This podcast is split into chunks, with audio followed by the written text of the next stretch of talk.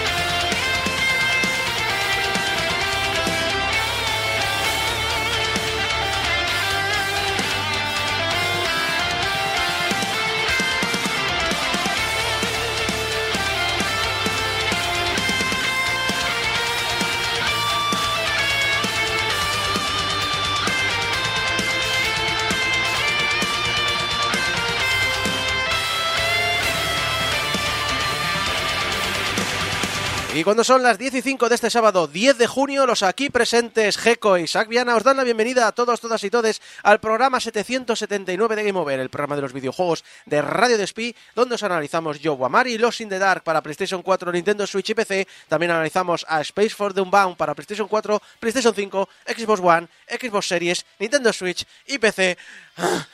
¿Y móviles no? No, pero poco le falta. Y eh, terminaremos con Geo Confidential, repasando el año que vivimos el E3 peligrosamente, parte 3. Los años dorados. The Golden Years. Na, na, na, na, na, na, na. ¿Estamos cantando lo mismo? Y, sí, Sí, y, vale. entonces, y entonces insertar un meme de la, de la calentorra de las chicas de oro. Sí, ostras. Pues sí, estamos cantando lo mismo. Está- Ah, somos viejos. Somos los chicos de oro. Las chicas de oro están pegando un resurgir en lo que es eh, Twitter de, de memes. Ah, bueno, de memes sí. Entre digo, que la. Creo que se llamaba Blanche. No, la, la- Blanche, sí. no, la mayor de todas. ¿Cómo se llama? La, la, La Rose era... No, la Rose era la, la que hacía del papel de calentorra. ¿Quién, quién era la abuela? ¿Era Blanche, puede ser? ¿O, Puede ser o el Blanche. Blanche era tontito? No me acuerdo. Pero la que era la abuela era un, era un mito en Estados Unidos, como señora. Es decir, se, Mm, metía sí, en, bueno. se metía en fregados, se hacía de todo. Yo la recuerdo por la peli esta con Stallone. Que igual no mejor recuerdo, pero ahí estaba también la mujer. Sí, un poco de. También un poco de, de su palo. Pero antes no vamos a hablar de gente así interesante y guay. Vamos a hablar de gente que hace cosas malas. Porque esta semana ha habido gente que hace cosas malas. Geoff Keighley, no. ¿Otra Hablamos vez? de Capcom. Casi mejor hablemos de Geoff Keighley. Hombre, Capcom, todo el mundo habla del arco de redención de Capcom. Mm. Pero también tiene sus cositas porque está, está bueno ya hace semanas que tú puedes pre-reservar el Street Fighter 6 en Steam. Street. Fighter 6 que está teniendo pues eso tenía bastante expectación y ha salido la gente que lo está jugando está hablando muy Tiene bien pintaza, sí, sí, no, no, y tiene, o sea, ya pintaba bien, pero ahora que ha salido, se confirma que ha salido bien. sí sí pero justo tres días antes de su lanzamiento en PC cuando la gente lo tiene pagado y reservado y demás. De repente se actualizó la página de Steam. Se actualizó la página porque habían cambiado las características del juego. Había una nueva exigencia. Dices, "Uy, ¿qué pasa? Ya, ya no vale mi, mi GTX 4090 Ti y 500 vatios de consumo y demás. A ver, porque Capcom mm, a mí pega un giro a- al lado bueno de la vida y me Ya. está dando miedo. Porque Capcom siempre ha sido muy de eh, meterte la puñalada o con DLCs, contenido extra, o por dónde van los temas. Va O el tema porque actualizó su página de Steam para indicar que el juego llevará instalado el DRM de Denuvo. Otra vez la mierda de... Otra, otra vez de, de nuevo la mierda de de nuevo. ¡Denuvo! De nuevo, otra vez. Puta vez de nuevo. Eso sí, eh, es cierto que Capcom suele utilizarlo. Es decir, era algo que tendrí- tendrías que haber sospechado. Ya, pero es muy feo no decirlo. Exacto, ese es el problema. Hay un, hay un bloque, te voy a decir mayoritario, pero un bloque muy vocal en, los usuarios de PC que es si lleva de nuevo no lo juego porque me baja el rendimiento de mi máquina. Es que el problema de Denuvo, que tiene, eh, otra vez Denuvo, es que eh, es de ese tipo de anticopy o de antipiratería que es más eh, perjudicial casi para el usuario legal que para el pirata. Dímelo de nuevo. Te lo digo con las veces que haga falta. Otra vez, de nuevo. El, eh, sí, sí, es cierto. Y además es algo reconocido hasta el punto de decir, bueno, como generalmente las técnicas antipiratería son para combatir las prim- el primer mes de ventas, muchas empresas a la Ujú. que pasa ciertas semanas hacen un parche para desactivar el DRM. Eso se ha hablado en estos última, en esta última, última década se ha hablado mucho. Pero es cierto que si tú me dices, oye, voy a sacar este juego, no aparece el, el DRM por ninguna parte, te, te precompro el juego y de repente... mm, Ñe. bueno, Hay ah, muchas compañías que han quitado el, el DRM y lo han puesto otra vez de nuevo. Dice Celior que también se callaron hasta cinco días antes que el juego iba a tener Battle Pass. Sí, a ver, pero es un juego de lucha, eh, sabes que va a tener algo de esto. Eh, de todas maneras, sí habían avanzado de que iban a haber luchadores extra. Y si no, es que te lo imaginas, porque el King of Fighters. Lo, el- Todos los juegos de lucha sí, a- a- lo, ha hecho, lo hace, el Tekken lo hace, evidentemente Street Fighter también Sí. lo hace. Y creo que con el 5 también había Battle Pass. Ahora, también, no- también es jodido que, hombre, si tú no me dices con el tiempo que vas a tener Battle Pass y no me dices cuánto voy a tener que soltar, eh, ¿es el primer juego de lucha con Battle Pass? Mm, Yo creo que no. Si lo está diciendo. Al- va- a ver, una cosa, a lo mejor estamos confundiendo términos, Sí. porque un Battle Pass puede ser uno de estos pases que vas pagando regularmente y... Exacto, Season Pass, eh, Battle Pass.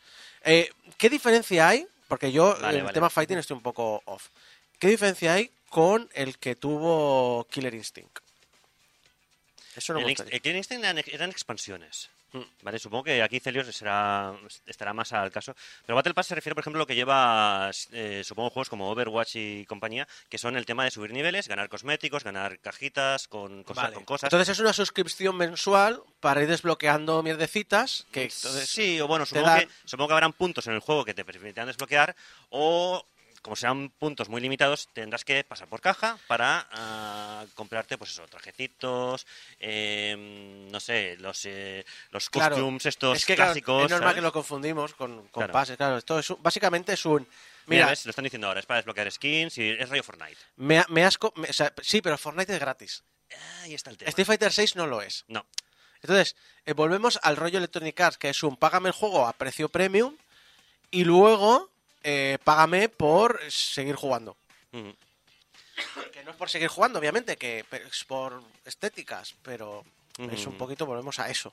Claro, yo lo que conozco, por ejemplo, de juegos como King of Fighters es el tema de sacarte expansiones con a lo mejor eh, tres luchadores más. Ir ampliando el roster. De Claro, es lo que he entendido, que eran eh, packs que te venían los luchadores. No, pues no, esto es más rollo Fortnite, pero Sí. es Capcom, con lo cual es, pues, previo paso, paso por caja. Por parece Celior que ha picado a la comunidad precisamente por el rollo Battle Pass. Y volvemos a lo, a lo mismo que lo de- del DRM, que es esconderlo, esconderlo de estas maneras, pues es un poco ruin.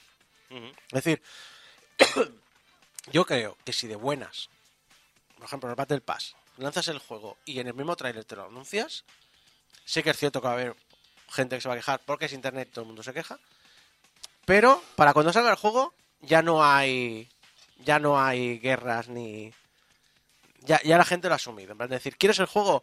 Que sepas que va a haber un Battle Pass. Sí, es el tema de esconder información por si te perjudica el lanzamiento. A ver, Que yo creo que siendo transparente es lo mejor que puedes hacer en Exacto, es decir, la honestidad y la transparencia te, te allana el camino. Es que por evitarte una, un- una por evitarte un pateleo ahora, te arriesgas a un cabreo más tarde. ¿Y tú crees que se, dejarían de perder mm, ventas Yo no lo creo. porque metes un Battle Pass que al final es tú pagas si tú quieres? Yo no lo creo porque creo que mucha gente es el primer contacto es reacio y con el tiempo lo acaba asumiendo. Yo creo que pasa eso en, en muchas... Es como que si ya han pasado tres meses y, y durante estos tres meses ya he asumido que va a haber un Battle Pass, no te voy a decir que eso va a hacer que pase por la caja, pero mm, ya lo yo- allana el camino un poquito. Yo recuerdo la, la polémica que hubo con el Mortal Kombat Es que- último. Es eh, que mira, Cerio lo sí, dice, sí. no lo creo, muchos lo vamos a comprar. Claro. Lo que fastidia es ocultarlo. Claro, claro. Mira, en Mortal Kombat yo creo que era peor lo que hicieron en el 10 o el 11. eh, que- Bueno, creo que fue, fue en el 11. El tema de que te podías comprar, por ejemplo, un, un DLC eh, que te permitía hacer los eh, fatalities de forma automática. Y es como... Bueno, pero eh, eh, en el creo que en el 11 lo que más fastidiaba era la torre aquella. Que sí, decía, no, también. no, no hace falta que pagues nada. No los cojones, porque era imposible. Pero bueno, ahora sí hablemos de alguien malo. Geoff Keighley, tampoco. Envidia. ¿De quién? ¿Envidia de quién? Em, eh, de, de- de, bueno, de, de lo que gana esta gente, básicamente. porque tras su reciente charla donde hablaban de su apuesta total por la inteligencia artificial, su valoración ha vuelto a subir en el mercado. Mercado de, valores, me refiero, al Ujú, ujú. mercado de acciones. Y ha entrado en ese club selecto de empresas que es las empresas que han superado el billón de dólares en capitalización. Buah, casi nada. No me imaginaba yo a Nvidia eh, entrando en este grupo, ¿eh? Porque además es un grupo con muy poquitas empresas en realidad, ¿eh? La del billón de dólares. Sí, sí, exacto. Son muy poquitas. Ahora mismo solo están Apple, ¿Mm? Microsoft, Google, Amazon y Aramco, que es una petrolera. Ah, vale. Es decir, tú dices, uy, ¿qué es lo que mueve el mundo?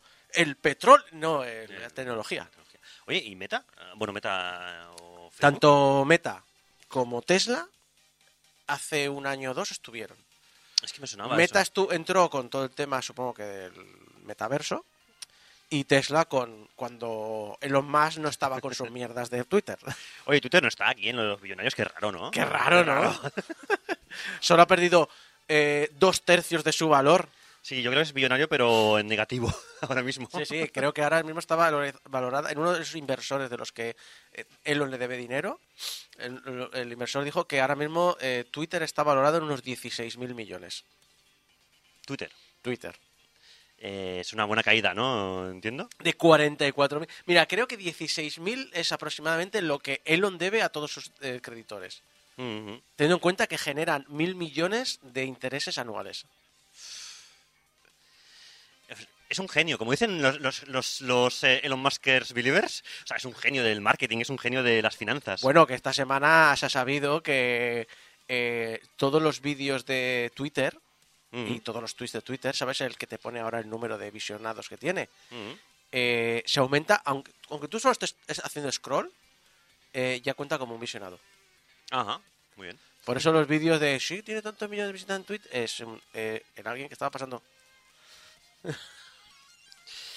Madre mía. Fantástico, ¿eh? Fantástico. Para las empresas eso les encanta, ¿eh? Cuando tienes que tener números en serio para saber cómo capitalizar a tu audiencia, fantástico. Sí, sí, súper No, fiable. ahora vamos, que sí, porque si no, no nos va a dar tiempo a repasar un poquito lo que nos ha traído el Summer Gamer Fest eh, Rolailo Lailo in the Middle of the Night, ahora con Doritos. Sí, siempre con Doritos. Eh, bueno, esto te lo traigo ya para ti porque sabía que venías. like a Dragon Gaiden, el hombre que borró su nombre. ¡Oh, sí!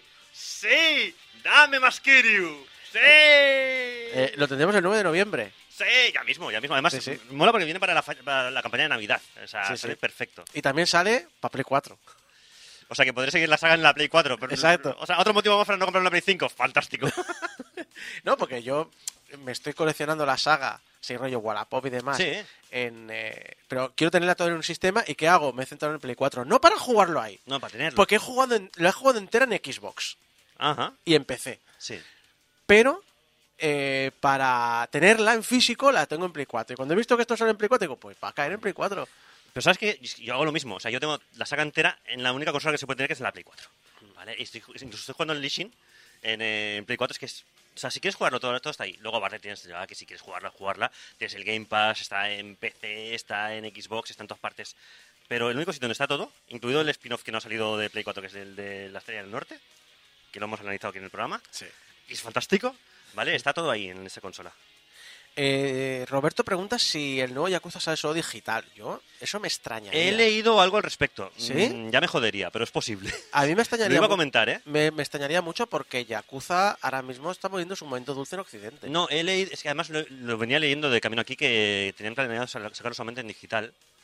a lo es que mejor. no solamente, solamente es en, en Estados Unidos y en Europa sí sale en físico o algo así he leído, ¿eh? O también podría ser que tú me digas, oye, la versión de Play 5 sale en físico y digital, la versión de Play 4 sale solo en digital.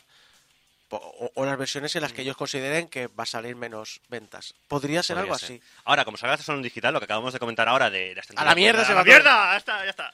Ya me Ahí- lo jugaré en Game Pass. Joder. ya se han jodido el rollo. Pero una cosa que creo que ha sido la sorpresa y que nadie Mm. esperaba y que me ha encantado es el Sonic Superstars. ¡Ay, sí! ¿Y sabéis por qué me ha gustado? Porque es el retorno del Sonic gordito. El bueno, El el, rechoncho. El Eh, pre-adventure. El de señor Funs. Soy Sonic. El, el el de, gordito. el de Sega diciendo, no nos quedan ya maneras de convencer a la gente que hacemos eh, Sonics buenos y que ya nadie cae en el Sonic ciclo. Eh, ¿Qué hacemos? Lo último que nos queda, recupera el diseño antiguo. Eh, sí, lo que pasa es que no sé si te pasa como a mí, ¿vale? Pero a mí me da un... me recuerda demasiado al Sonic 4 y el Sonic 4 a la gente no le gustó. ¿Sabes? El, el aspecto, ¿eh? Ahora, A mí me hubiese gustado que Sonic 4 lo acabaran. eh, también. Bueno, tenía parte 1, parte 2 y... Y- y- y- y ya. murió. Y murió. murió de gordo. Porcico. Pero sí, eh, es estética retro, pero con hasta cuatro jugadores. Va- eh, incluso van cambiando los sprites, porque hay un momento que se pone así rollo... He, he visto uno- un- unos unos squids, unos eh, Mm. calamares, digo, Sí, ¿de Splatoon. Sí, sí, sí, sí. Pero Tiene y- plan- así rollo los, los gráficos a rollo casi como Atari y demás. Pero no sé si te ha pasado a ti. A mí me ha dado el feeling del New Super Mario Bros. Sí. Los de la Wii U y la Sí, sí, Switch. sí. Me ha recordado eso. Es que yo creo que buscar, buscar un poquito eso, o, sea, o el Rayman eh, Legends y Origins, que también puedes jugar cuatro, y era un poco locura en ese sentido, pero estaba guay. Por cierto, está diciendo en el chat eh, Junior eh, de Marmot que dice, ojo, por fin un Sonic bueno. A- Vamos a calmarnos, vamos a calmarnos. espérate, espérate que salga para ver si es un Sonic bueno o no. De hecho, lo primero que hice cuando vi el tráiler fue parar en los créditos finales y buscar si había una tercera empresa. Vale.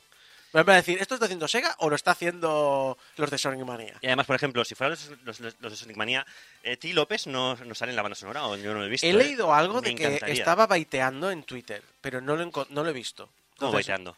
Estaba, O sea, estaba ahí, picando a la gente. Venga, va, que salgo, que no salgo. Que, que- A ver, este tío es lo- el que más ha hecho por la banda sonora de, de Sonic en los últimos años, con diferencia. Habrá que ver, habrá, bueno, y, y- y el de la- y ta- las tortugas, que ahora sacado, Sí, sacan DLC nuevo, ¿eh? ¿Sí? El Eh, Shredder Revenge debe de hacer ahora. ¿Quién sale en el DLC nuevo? Eh, Usagi Yojimbo. ¡Oh! ¡Oh, mola! Muy, muy, muy, muy, Y muy, muy apropiado, sí. Modo de juego nuevo que no sé de qué va. Ajá.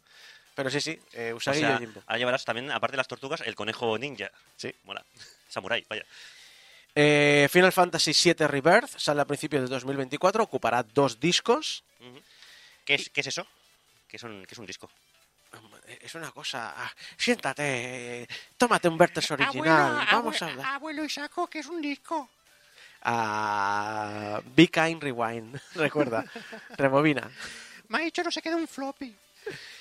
Eh, Sandland, eh, un juego de Namco Bandai que está basado en un manga de Akira Toriyama. No Ujú. tiene fecha, pero yo. Ni decir, idea del manga de Sunland. yo, este. yo rollo decir, pero Toriyama hizo algo. Y dice, ve que sí, que en el 2000 hizo esto. Ajá. Y eh, Namco, eh, contratad mejores O sea, preocupados más a la hora de hacer trailers, porque el trailer precisamente lo que me ha convencido es que no quiero ni jugarlo. Tan mala pinta tiene. El trailer es muy malo. Es muy cutre. Te da una sensación de ser un juego pobre, mal hecho. Eh, que a lo mejor han hecho lo que han podido con lo que había, eh. Cuidado con eso. También. Estamos hablando de una obra, o sea, estamos hablando de que has hecho un juego de una obra de Toriyama. Que vale, que no es la Dragon Ball, me da igual.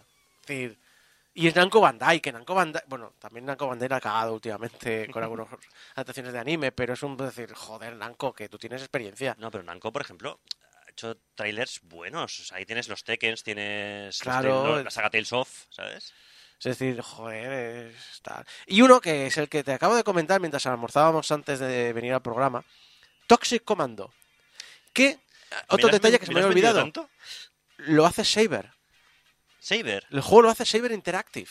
Ostras. Y en cooperación con John Camp- Carpenter. John Llega el año que viene.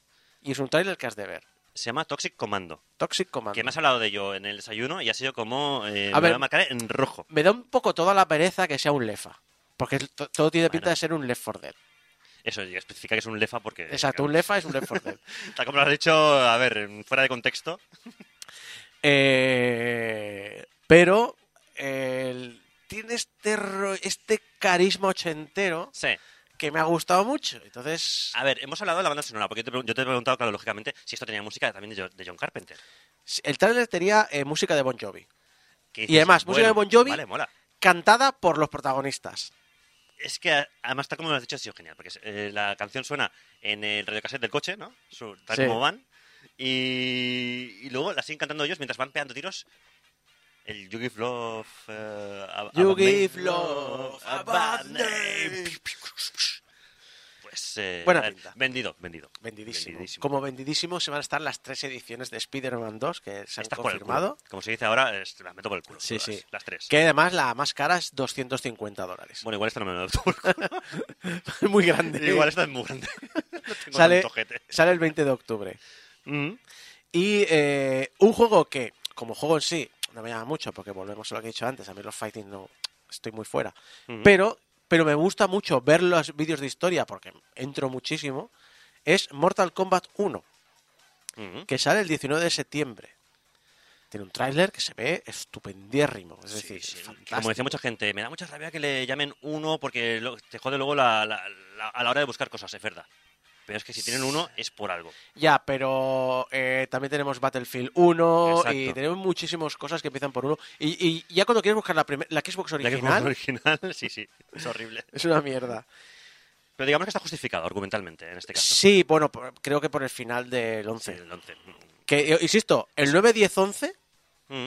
me he comido todos los vídeos. Bien hecho. Especialmente porque se curran un montón las interacciones pre-combate. Sí. Los diálogos están...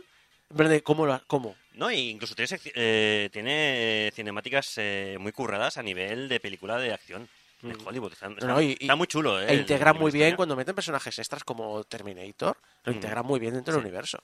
Pues claro, esto es lo que pasa que el, el Mortal Kombat 1 es otro, otro soft, eh, soft reboot. Es decir, es otro reinicio suave a la saga. Mm. Como fue precisamente el Mortal Kombat este que estás comentando ahora, el, el de la trilogía esta última, Mm. el primero. Y de hecho, volviendo a cerrar el círculo y al comienzo, Mm. si pagas por un pack de skins que está anunciado, Johnny Cage podrás llevarlo como Jean-Claude Van Damme. Que recordemos que era el objetivo original de los creadores de Mortal Kombat, que, que Johnny. Cage fuera Jean-Claude Van Damme. Bravísimo. Además, ¿ves? Yo por esto sí que pagaré un Battle Pass, pero te digo, joder.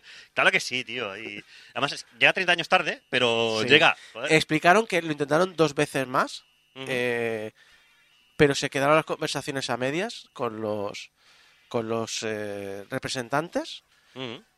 Es- La última, incluso Jean-Claude Van Damme había dicho quiero aparecer en videojuegos. No se consiguió llevar a cabo. Por fin lo hemos logrado. Por fin, Por fin. por fin Jean-Claude Van Damme llega a donde tendría que haber estado ahí siempre. Ahora que el hombre ya no puede hacer un buen espagat, como a no ser que sea por CGI, ya. O, o repitiendo, porque en los Mercenarios 3 creo que era, Mm. hay una patada que- al final que repite en el, el mismo clip dos veces. Bueno, a ver, pero eso ya se hacía mucho en los cines 80, ¿eh? Lo de la- repetir la hostia para que parezca que la daba fuerte. No, no, no. De, te pego una hostia, sigue la escena, te voy a pegar la misma hostia. Ah, vale. es que no he visto los Mercenarios 3. Muy mal. A mí me ha gustado. Pasa que la gente pone a criticar porque, claro, son un montón de actores desconocidos, pero para mí era un... Estás presentando a la nueva generación de los que tendrían que llevar la saga ahora, pero como la gente se pone así en plan, es que no es mi peli antigua, pues bueno, pues Es que no sale Steven Seagal y todos los buenos. Max Payne, digo, Sam Lake salió a presentar jugabilidad de Alan Wake 2. Es lo mismo. Es o sea, lo mismo, es lo perdona, mismo. yo cuando veo a Sam Lake veo a Max Es, Payne. es Max Payne. Sí, Y mira que ha tenido tres caras diferentes Max Payne, No, pero no. para mí es siempre la del 1. Sí, sí.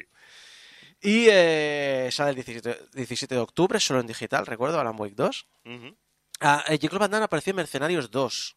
Sí, es en la 2. En la 3 es la Vale, que sale el... Chuck Norris, puede ser. Bueno, es igual. Pues no me acuerdo, la verdad. Tengo muy mala memoria. ¿Se puede hablar de cómo Sam Lake no envejece? Es que ya envejeció pre- prematuramente. Es como sin Connery. Envejecieron de golpe con 20 años Sí. y ya ahí se quedaron. Yo, yo, lo de- yo lo, siempre lo digo, es la mejor manera de envejecer, porque tú cuando de repente te envejeces dices, joder, qué viejo se te ve. Pero a medida que pasan los años, cada vez estás más guapo, porque Sí. sigues igual de viejo. Exacto. Vas- pasan los años, pero tú, tú ya te has hecho viejo. Con lo cual, eso, ya- eso ya has ganado ya. Tú ya has terminado esa tarea, ahora estás a otras cosas. Exacto. Eh, Prince of Persia, de Lost Crown, llega el 18 de enero y yo sigo prefiriendo el de 2008. Tiene muy mala pinta, ¿eh? El Prince of Persia. No lo sé, la gente habla muy bien y dice que, No sé. que vuelve un poco a los orígenes por ser 2D y esas cosas, Sí, pero... es un desarrollo un poquito que lleva accidentado este juego, ¿eh? ¿Sí? Sí, no es que no sabía nada de... Y es un...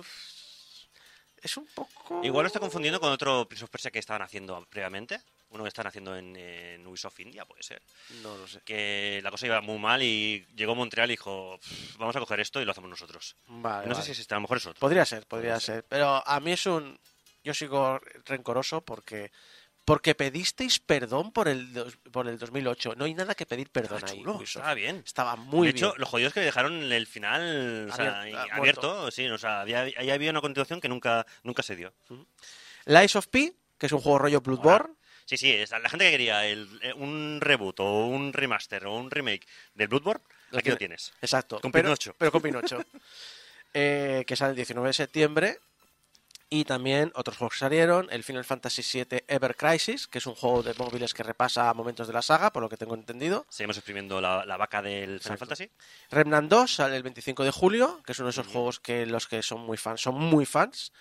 Warhammer 40.000, Space Marine 2, que sale en invierno. Y ya que no ya que parece que ha ido tan bien el juego este del Gollum, pues tenemos The Lord of the Rings, Return to Moria, que sale en otoño. ¡Ah! ¡Qué malo es el de Gollum, por Dios! ¡Vamos a tirar a saco!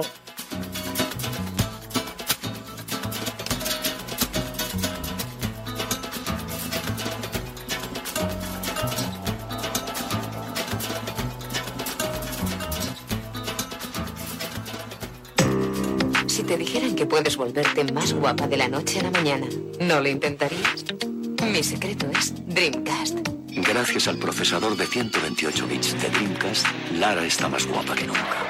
Ahora siempre estoy perfecta. Tratamiento de belleza Dreamcast, usado por Lara Croft en Tomb Raider, The Last Revelation.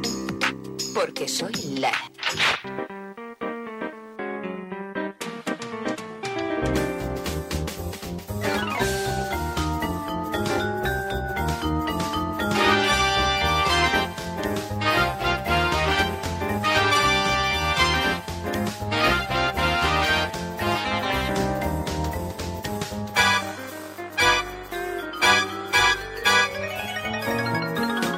En Geo Confidencial eh, hacemos un repaso por la historia o por algo, por un tema o por lo que queramos. Ya sabéis, lo que hacíamos antes en Virtual Over y que Geco no sabía que teníamos. Virtual Over. A ver, no sé qué lo teníamos porque se ve que es una sección que se hizo en que las primeras cuatro temporadas de Game Over. Sí, y bueno, en 2011 En también 2011. hubo una... un- un- Bueno, lo podéis ver en portalgameover.com barra wiki. En portalgameover.com barra wiki tenéis ahí la historia de Game Over, Spam, las secciones, spam, spam. todo lo que queráis. Falta esta temporada. Tengo que ver para esta temporada. El día que me ponga me voy a morir, pero bueno. Eh, pero aparte de eso... Sí, sí, eh, Geo Confidencial, repasamos cosas y repasamos, llevamos ya dos secciones, y hoy la tercera de una feria muy especial que esta semana... eh, ¿Puedo decir una cosa? Es tu Eh, programa, dila. Sí, bueno, pero sa- sabéis que siempre desde el respeto a la opinión del equipo del programa. ¿Qué es eso de tener 16 putas conferencias? Es que no hay... Esto, a ver, esto es insoportable. 16 putas conferencias. Que todos sabemos además que solo vale un, merece la pena una, que es la de Devolver. Mira, eh, te iba a rebatir, pero es que tienes razón, ¿sabes? Que me ha faltado razón, este macho, año Nina Strathers. La, echaba de- la he echado mucho de menos. Pero joder, sigue siendo deliciosamente decadente. Es que es... Eh, la, la conferencia de Devolver, como cada año venía siendo habitual, es la mejor, con diferencia y tal. Y realmente, eh, yo recuerdo trasnochar a 2 de la mañana, 3 de la mañana, para ver mierdas auténticas de Sony, de Microsoft, Sobre todo Sony. soporíferas. Sí, bueno, unas conferencias súper co- coñazo. Por no hablar de la de Electronic Arts, la de eh, la confer- las conferencias de PC Games. Konami. Madre mía, las de PC, tío. Mira, las de PC Games siempre las he defendido porque dices, Mira, al menos sí. son dos horas de, de trailers. Sí. ¿Vale? Es decir, al menos me está sacando contenido. Sí, pero cuando empezaban con el rollo también de las tarjetas gráficas nuevas y tal. Bueno, pero yo- eso le interesa al público de PC. Sí, pero. Pero, no, pero la de Konami.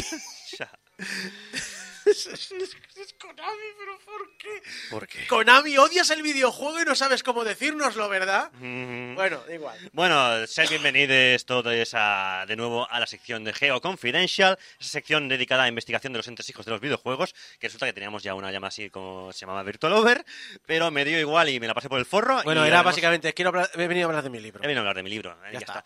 está. Aquí la, la estoy vistiendo como si fuera una sección de investigación cuando quiero decir, voy a abrir mm, cinco pestañas del Google y, y voy a empezar a buscar cosas. Bienvenido a, a la definición de divulgación. Este tema me interesa, quiero aprender más. Voy a hacer una, una sección o algo. Sí, de hecho, te voy a decir, una- te voy a decir algo más. La he querido hacer esta semana por ChatGPT. en el colmo de la, de, de la vaguería, ¿Cómo? digo, a ver si ChatGPT me hace la sección, ¿vale? Pasa que ChatGPT le empieza a buscar cosas en plan de, a ver, eh, hazme una sección para un podcast de videojuegos y tal. Le he dicho, háblame de Hideo Kojima. Y lo primero que me ponía era Hideo Kojima, el eh, actual emperador de Japón. Yo dije, a ver, igual esto no es así Perdona, realmente. en la cabeza de Kojima lo es. Lo es, correcto. Y es espectacular. Sí, la cabeza de Kojima es espectacular. Pero igual, no sé, diría que no. Oficialmente, ¿vale? Para el resto de la gente, Sí. ¿vale? No es el emperador actual de Japón. La, ¿vale? la- Hideo la era Kojima. La era Kojima no, no se ha dado. Bueno, depende a quién le preguntes también, ¿eh? Pero claro, Kojima no es eh, emperador de Japón. Kojima es Dios. No, pero bueno, eso.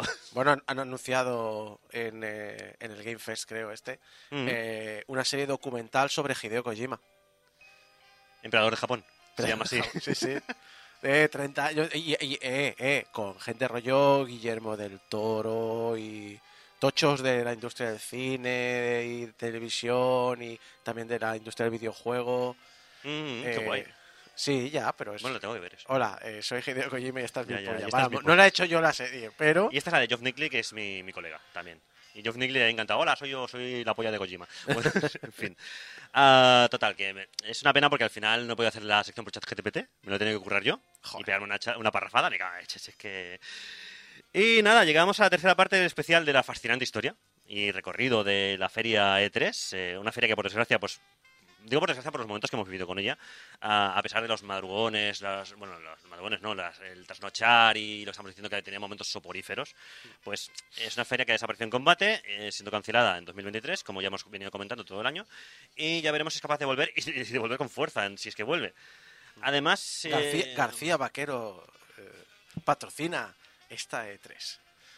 ¿por qué? García Porque, Vaquero, por los eh, quesos. Por los quesos que comíamos y, y comentábamos durante la presentación de, del Magic One, aquel del. Bueno, Magic Sí, One es otra bueno. cosa, pero. No, eh, yo recuerdo, porque además esto fue en 2012 comentando Milo, puede ser, o algo así. No, o- el, de- no el, la varita está de Harry Potter, de la Play 3. Ah, porque Magic One, si tú buscas por internet... Te Es a otra cosa. Te va a salir otra cosa, que ten cuidado. ¿vale?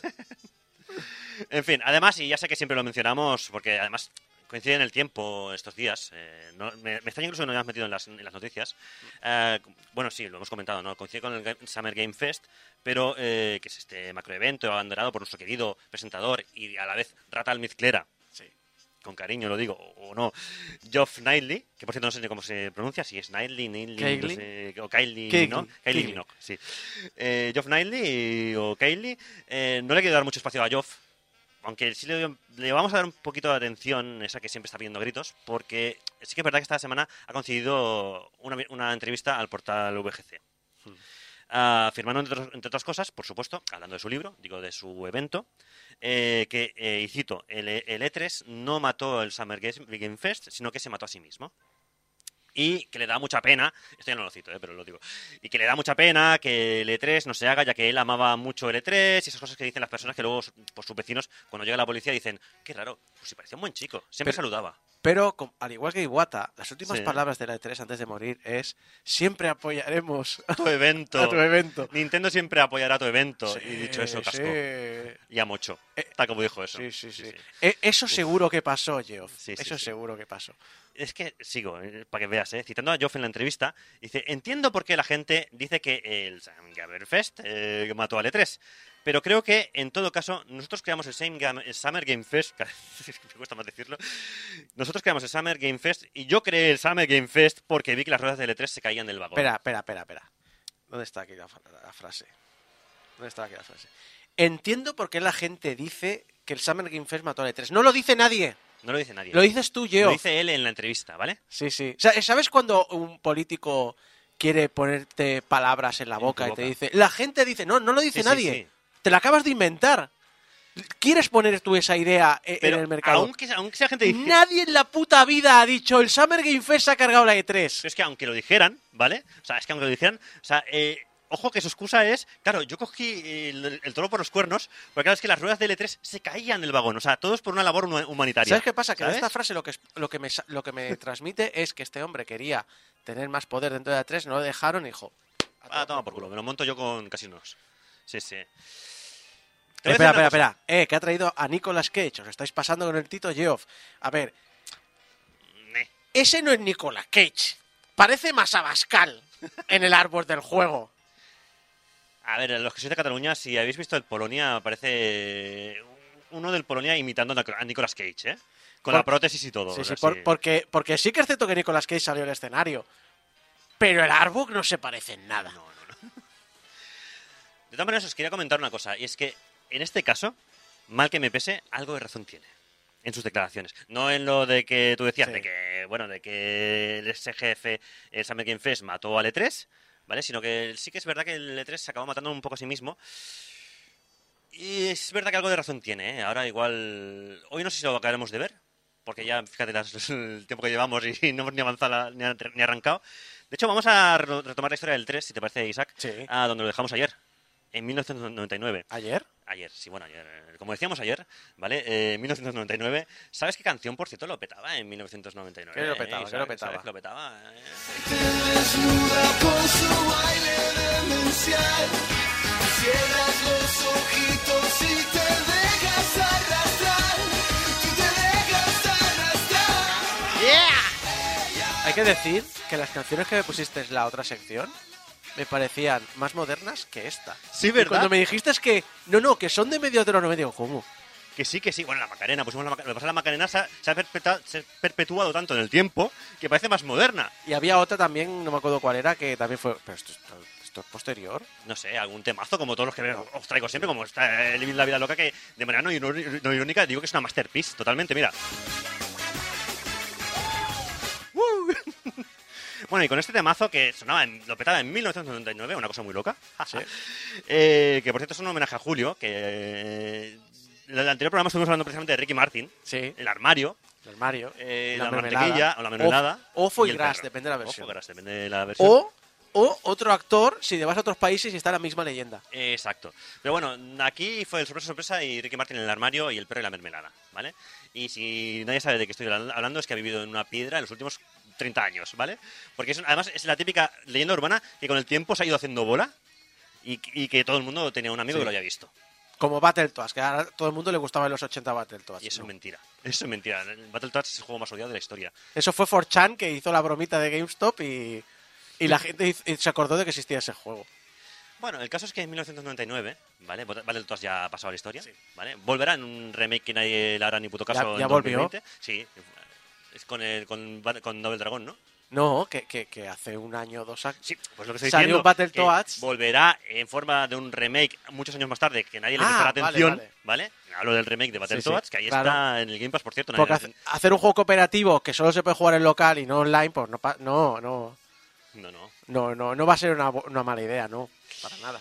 Igual le tendrían que haber dado un par de vueltas al tema, ¿vale? Sí. Ah, o sea que, por cierto, esta me parece la mejor versión de... La voy a dejar de fondo, Sí. esta que suena de fondo. Súbelo un poco.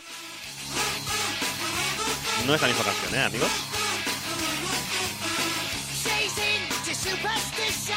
Tampoco es del, del trombone eh, Champ Hero no, este. pues debería haber alguna versión seguramente en Living la Vida Loca que sale... Mira, hay un juego malo de este año que una música de voz es una versión del Living la Vida Loca. No lo comento porque seguramente lo analizaremos en este programa. Vale.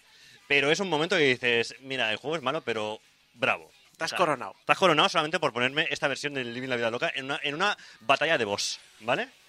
Ahí queda también el, eh, el avance para cuando sea. Vamos a la, a la feria que si no hoy no hacemos, vamos, ni... Sí, ni- sí, ni- sigue, sigue. 1999. O sea, además es el año que arranca Game Over. Sí. O sea, increíble. Medio mundo, eso sí, se tira los pelos porque se viene el apocalipsis global. Es verdad. Que nadie se acuerda. O sea, ¡vamos a puto morir todos! ¡El efecto 2000! Se va a caer el mundo, tío. Los ordenadores no van a ser capaces de, de pasar al año 2000 y volveremos a la Edad Media. ¿Te acuerdas de qué pasó eso? Bueno, no pasó porque se invirtió mucho dinero para que no pasara. Sí, no, y en realidad lo que pasó es que lo- nos morimos, pero de inflación. Por la subida de los precios del euro, porque entró el euro y de repente te subió de precio un huevo, ¿vale? No, es que con el euro no va a subir los precios, se va a mantener igual. Los cojones, mira, voy a hacer como tu butifarra. Toma subida. Ah, y bueno, en 1999 Isaco tiene pelo, aunque ojito, cuidado que se vienen... empieza a clarear, empieza ahí cielos despejados. Que no soy calvo. Es decir, Bueno. tenía el mismo pelo, luego me dejé la melena, me lo destrocé del todo, me rapé y seguí teniendo el mismo pelo. Tranquilo que ya matamos el chiste porque ya en la siguiente sí, sí. entrada ya sé que ya estás como estás ahora. Como sin Connery, o sea, de golpe. de golpe. ya está. Ah, en fin, el caso es que, bueno, eh, en, lo que, respecta a la feria, al E3, al Expo 3 o Expo 3 como nos gusta llamarlo, y no me voy a bajar del chiste porque me encanta, A partir de 1999, el E3 eh, regresa a Los Ángeles, tras dos ediciones en, eh, Atlanta. Dos años bastante exitosos, menos exitosos que en, eh, que en Los Ángeles, y muy caóticos. Entonces, eh, son los motivos por los cuales vuelven a la, feria, a su lugar de, de origen, que es en el Convention Center de, de Los Ángeles. Eh, que ya no va a abandonar más este, este recinto, con la excepción de las ediciones de 2007, que, por cierto, fue un desastre en la organización, como más adelante veremos. Y ahora, amigos, todos en pie. Todos de pie. Isaac, ponte de pie, por favor. Vale, vale. Que te veo ahí con... Deja el móvil, por favor, eh, haz un poco de caso, porque vamos a hablar de Drinkas.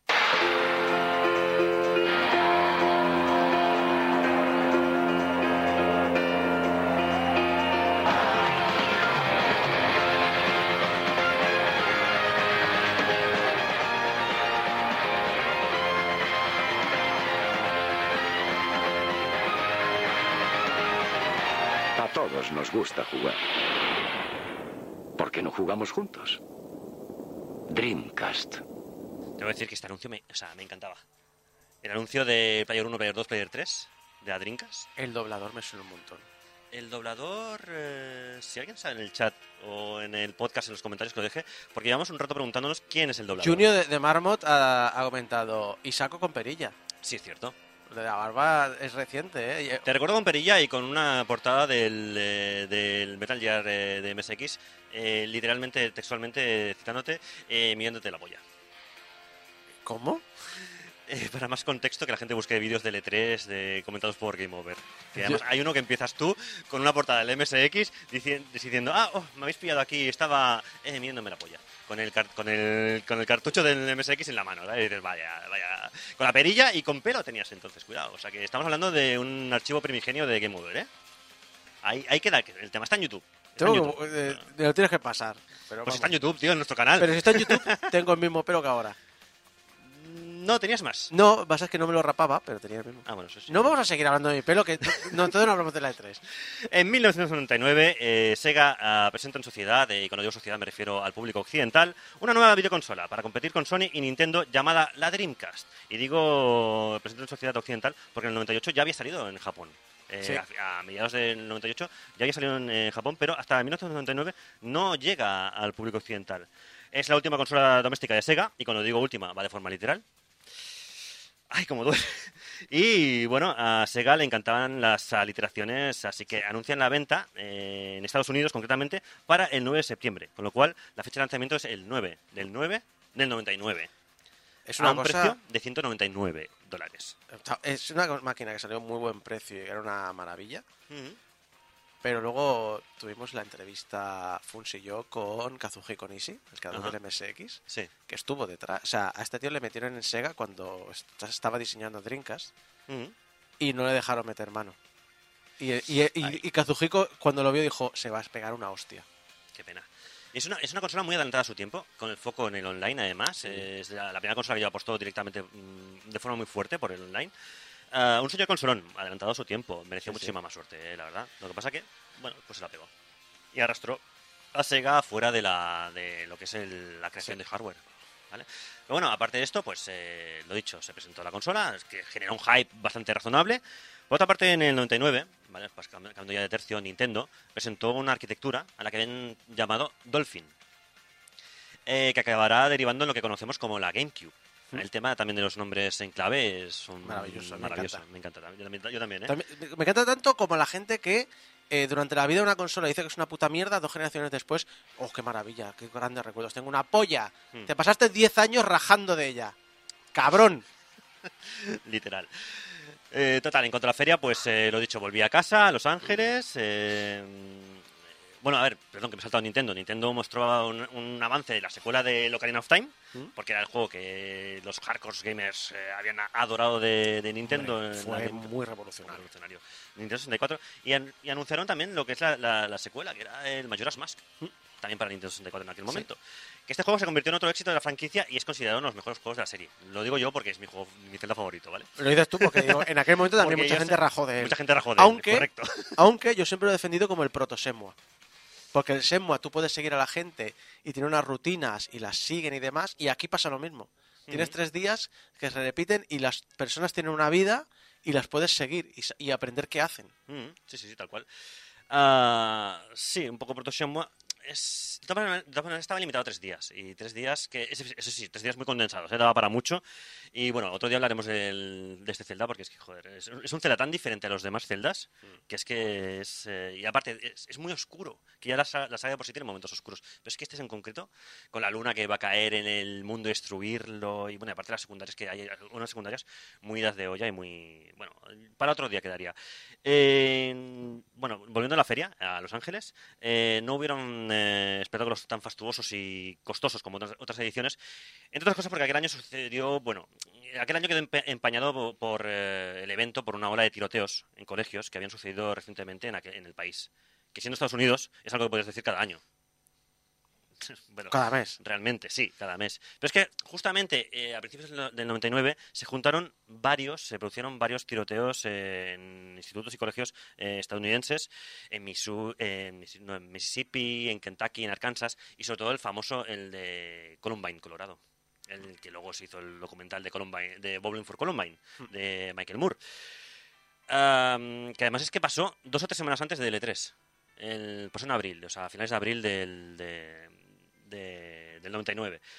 Eh, bueno, claro, fue un evento pues que quedó muy empañado, como luego pasaría también con la, con, tras el, el 11S, la edición de 2002 de, del evento.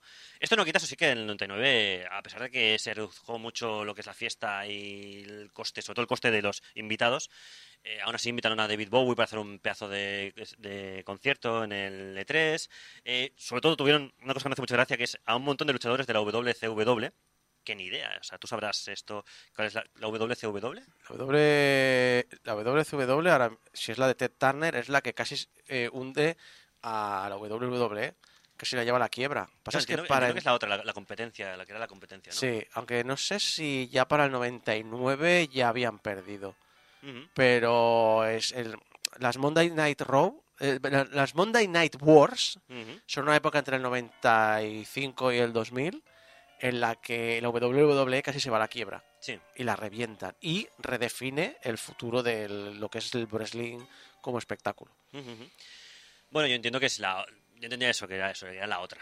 Sí, Que además se trajo sus eh, luchadores estrella eh, y montaron un ring un- de combate, en, eh, un cuadrilátero, ¿no? En el, Sí. en el stand de Electronic Arts para promocionar los juegos que había entonces de, de- de- sí. supongo de- Que piensa que es el momento en el que llega la, la WCW y le da a los chavales lo que les gusta. Cuando la WWE quería hacer lo de los eh, superhéroes. Entonces que viene la WCW, le roba a Hulk Hogan y lo convierte en malo, Claro. le roba todas las superestrellas de la de la WWE y, y, bueno, la, la titudera. Ujú.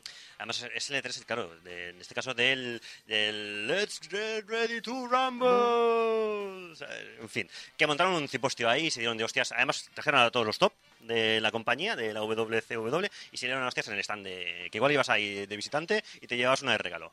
¿sabes? En 2000, eh, ya saltando ya de año, eh, fue el, el momento de la presentación de Sony con su flamante PS2, la cual está llamada a ser un éxito y también es la que protagoniza el highlight más destacado de aquel año en la feria, con el famoso vídeo de 5 minutos de Metal Gear Solid 2, un vídeo muy recordado, que se proyectaba una vez cada hora donde la gente eh, dejaba todo lo que estuviera haciendo para apiñarse delante del vídeo del video wall que habían puesto para, para emitirlo, con lo cual la, la feria se colapsaba porque se paralizaba en todo entero y la gente se quedaba ahí los 5 minutos cada hora a ver el vídeo de Metal Gear Solid 2. Ahí delante de dejaban lo que, lo que, lo que estuvieran haciendo, ¿sabes? Y a ver el vídeo y tal. El, eh, en la Tokyo Game Show de 2004, en, eh, recuerdo que el stand de Konami tenía el tráiler de Metal Gear Solid 3. Ujú. Eh, la cola era tres horas, creo. Uf, uf, uf, uf. Sí, pues eh, es que Metal Gear Solid es, es increíble, eh, también lo que, lo que arrastra. Ah, y sobre todo con los estrés también, los de cada presentación de tres. eh, porque además a Metal Gear Solid 2 aún le queda un tiempo para salir. Estamos hablando del año 2000, ¿eh? Sí, porque es del Bueno, o sea, 2001. cuidado. Bueno, 2001 previsto. Previsto, que luego creo que salió un poquito más tarde, pero bueno. eh, el caso es que la gente se, se apeñaba para ver un vídeo cinemática que había preparado Konami. Y bueno, luego por otra parte pues teníamos a Microsoft, que Microsoft anunció el desarrollo, ojo, cuidado, de su primera videoconsola llamada Xbox. Sin nada, sin más. Era, era cuando presentó la, la chapa de metal con Sí. forma de X, ¿no? Es cuando presentó la, la caja aquella de metal, la chapita, con la forma de X, que la abrieron y efectivamente hay una consola igual de gorda que la chapa de metal. Porque es- eso sí, esa, la consola y el mando eran XX, XX, XX, XL. Xbox es huge. Xbox is huge, efectivamente. Ah, y bueno, se rumoreaba por otra parte también que Nintendo iba a sacar al mercado su nueva consola portátil llamada Game Boy Advance. O sea, fue un año que eh, por fin se presentaban hardware y había movimiento. ¿sabes? La época Porque- cuando el cambio generacional nos emocionaba. Sí, exacto. Y además, con- claro, todo el mundo estaba pendiente de la E3 por estas, por estas cosas. Porque dices, ¿habrá consola nueva? Claro, los años que no había consola nueva o que no se presentaba nada nuevo, era como un año que dices, sí, ha habido juegos, pero le ha faltado algo, le ha faltado, ¿sabes? La chispa. Y este año en 2000 tuvimos eso, la Play 2, eh, Xbox ya, eh, Microsoft entrando al mercado, ah, y bueno, aparte de lo del trailer de Metal Gear Solid 2, que venía acompañando a la Play 2, que era eh, un espectáculo. Y además Sony en este caso optó por hacer las cosas bien. Eh, la Play 2 saldría el 26 de octubre por 299 dolar- dólares, el precio de siempre, 299. 299. 299. Con 51 juegos listos ya para Navidad. O sea, a diferencia de la Play 1, que salió con 5 o 10 juegos de lanzamiento, aquí ya tenías ya 51 juegos listos para el lanzamiento. O sea, iban a tope con la Play 2. Fantavision. Uf, madre mía. No sería el más recordado. ¿O sí? Bueno, no.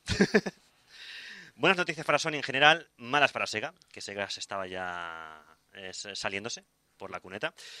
Pero cuidado, que ya os digo, por ahí asoma Microsoft en la lejanía. De momento, mucho jijijaja con su consola, con su chapa en forma de X, que es un armatoste, y el mando tocho, pero Microsoft había venido para quedarse.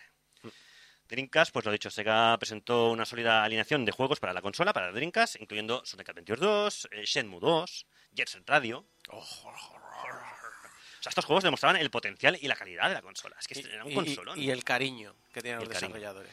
pero el cariño no, no acompañaba las ventas. O mejor dicho, las, ventas las ventas no acompañaban este, este despliegue de, de- de juegazos ¿no? que estaba sacando la consola. Y luego, bueno, había incluido aquí unos juegos para PC de este año que son muy importantes, para que no se quejara Volcano, eh, que siempre dice que siempre hablo solamente de juegos de consola. Eh, el E3 de 2000 nos presentó pues una serie de, de juegos históricos para PC, como por ejemplo, es- pues, se presentó el Diablo 2 en esta, en esta edición. Se presentó el Deus Ex, que siempre que se habla de Deus Ex, alguien se lo instala, ya sabes. Exacto. Pasa es que en aquella época, claro, no. No, claro, porque no había salido. Pero digo ahora. Sí, sí, sí, ahora sí, ahora completamente. Eh, se anunció The Sims, cuidado, eh, ojo. Sid Meier sacó el The Sims en el 2000. Quizás, The Sims es del, o sea, el primer The Sims es del 2000. Messi Y- tiene años. Y nadie, y nadie se imaginaba que lo que iba a correr. Lo que iba a petar por, algún, por algún motivo pienso que es más antiguo todavía que 2000. Ujú. Y luego ya, pues, eh, por ejemplo, Command Conquer Red Alert 2, que también, o sea, todos son, todos son juegos muy, muy interesantes. Y así llegamos a 2001. 2001 es, eh, en, cuanto, en cuanto a lo destacable de la feria, porque ya 2001, eh, bueno, perdió un poquito el factor sorpresa de las nuevas consolas, ¿no? Ah, Nintendo presenta la GameCube. Ojo que he dicho que se perdía un poquito el factor, pero de repente Nintendo te presenta la GameCube. Y Microsoft muestra de forma definitiva la Xbox. Aquí es con el momento de la chapa. De la X. Vale. De, la gran, de la gran X. Ambas empresas eh, muestran sus primeros juegos, entre los que destacan Halo. O sea, para el público americano. Esto es el santo, el santo grial. El juego de estrategia para Macintosh, no. Eh, Ahora ya no, porque Microsoft ha puesto la pasta y ya se ha perdido eso. Exacto. Y bueno, eh, tenemos también, pues lo he dicho, Halo por la parte de Xbox, eh, Luigi's Mansion o eh, Super Smash Bros. Melee por la parte de Nintendo. Y bueno, para Sega es una edición triste, porque para Sega es la última edición donde tenemos presencia de la compañía. De la Oh. compañía, no, de, de- de la Dreamcast.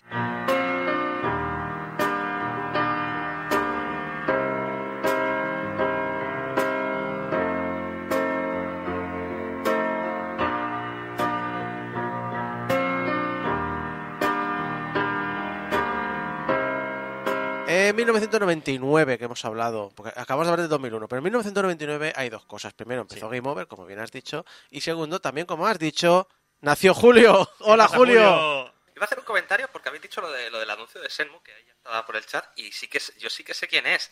Es, eh, creo que se llama Jesús Landa. Es decir, creo que el nombre es ese, pero bueno, lo conoceréis más como el señor que doblaba, que doblaba a Bruce Willis.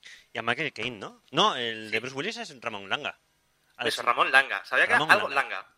Eh, Es Ramón Hostia, pues me extraña, me extraña mucho porque No, Ramón no, Longa es súper aquí- súper, eh, eh, inconfundible. ¿sabes? Aquí lo importante es que en el 99 también salió Living la Vida Loca y no sabemos, eh, Julio, si ya has buscado lo de Ricky Martin y la mermelada. Sí. Sí, lo busqué. ¿Encontraste algo? La, la- la expresión ya lo, no, la expresión ya lo he dicho todo. Dios mío. Bueno, ahora estábamos en el 2001 Sí. y estamos tristes saltito. porque Sega, Sega ya presenta Sí, por la- última vez eh, La su, dimisión, casi. su, su hardware y demás. Sí, bueno, es do- 2000. eh, es último año de la Drinkas en, el- en la feria. Y bueno, eh, 2001, ¿eh? Estábamos. Y bueno, la feria, pues ha seguido. Hablando de la feria pues, propiamente, ha seguido creciendo, eh, engordando, cargándose un par de ferias rivales por el camino. Porque era una feria que iba creciendo y fagocitando un poco las demás. eh, entonces, varias ferias, ferias locales de videojuegos se las absorbió y se las comió dejando el cadáver ahí como la bola de los, de los hitters. Eh, no sé si habéis visto los hitters, pero peliculón. bueno, no tanto. Eran los gremlins, pero mal. Peor. Eh, en la última feria, pues estamos hablando ya de año, año 2000. ¿eh? Se había sobrepasado, la, la cifra de los 60.000 habi- visitantes, que es una cifra muy alta, realmente. Las, las primeras ediciones, para que os hagáis una idea, bueno, tenían 40.000, 50.000 eh, visitantes. Ya estamos sobrepasando la, la- la barrera de los 60.000. Ya, estamos, pero recordemos una cosa, estamos hablando de una feria profesional. Correcto. Es decir, Pero es poco a poco... mucho. Poco a poco esta profesionalidad se irá perdiendo. Y es uno de los problemas que va a tener la feria, que también comentaremos ahora. Sí. ¿eh? Además, no podemos olvidar que esto estamos hablando de los principios de los 2000. Eh, Internet, los primeros medios online eh, empezaron a hacer coberturas del E3. ¿vale? Eh, mucho más exhaustivas de lo que podía ofrecer el medio en papel. El medio en papel, las primeras ediciones, iba, hacía un articulito de media página para el diario, periódico, medio, lo que fuera, y tira que te vas. Sí, y las revistas, bueno, a lo mejor sí que se dedicaban 4, 6, 8, 10 páginas, pero eran 4, 6, 8, 10 páginas, Exacto, no más. Y no más. Y son las especializadas en el sector. Luego, bueno, entonces ya, claro, estamos hablando de que eh, cada vez hay más redactores desplazados a la feria. Am, las primeras webs dedicadas a los videojuegos eh, necesitan noticias. Aún no existe el SEO, o no, tal- no como tal. O sea, sí existe, pero no hay una locura por el SEO, ¿vale? Pero claro, hay que sacar noticias, noticias. Hay que, hay que escribir de todo lo que se hable en la feria. Eh, es importantísimo estar al día, ¿eh? Y dar impresiones eh, de los trailers, de todo lo que se anuncia, de las... mm, Claro, tú lo ves ahora y es todo como muy proto-internet, Sí. como muy proto-webs, y es muy gracioso de ver ahora. tienes, pero- que sal- tienes que salir a los resultados de alta vista.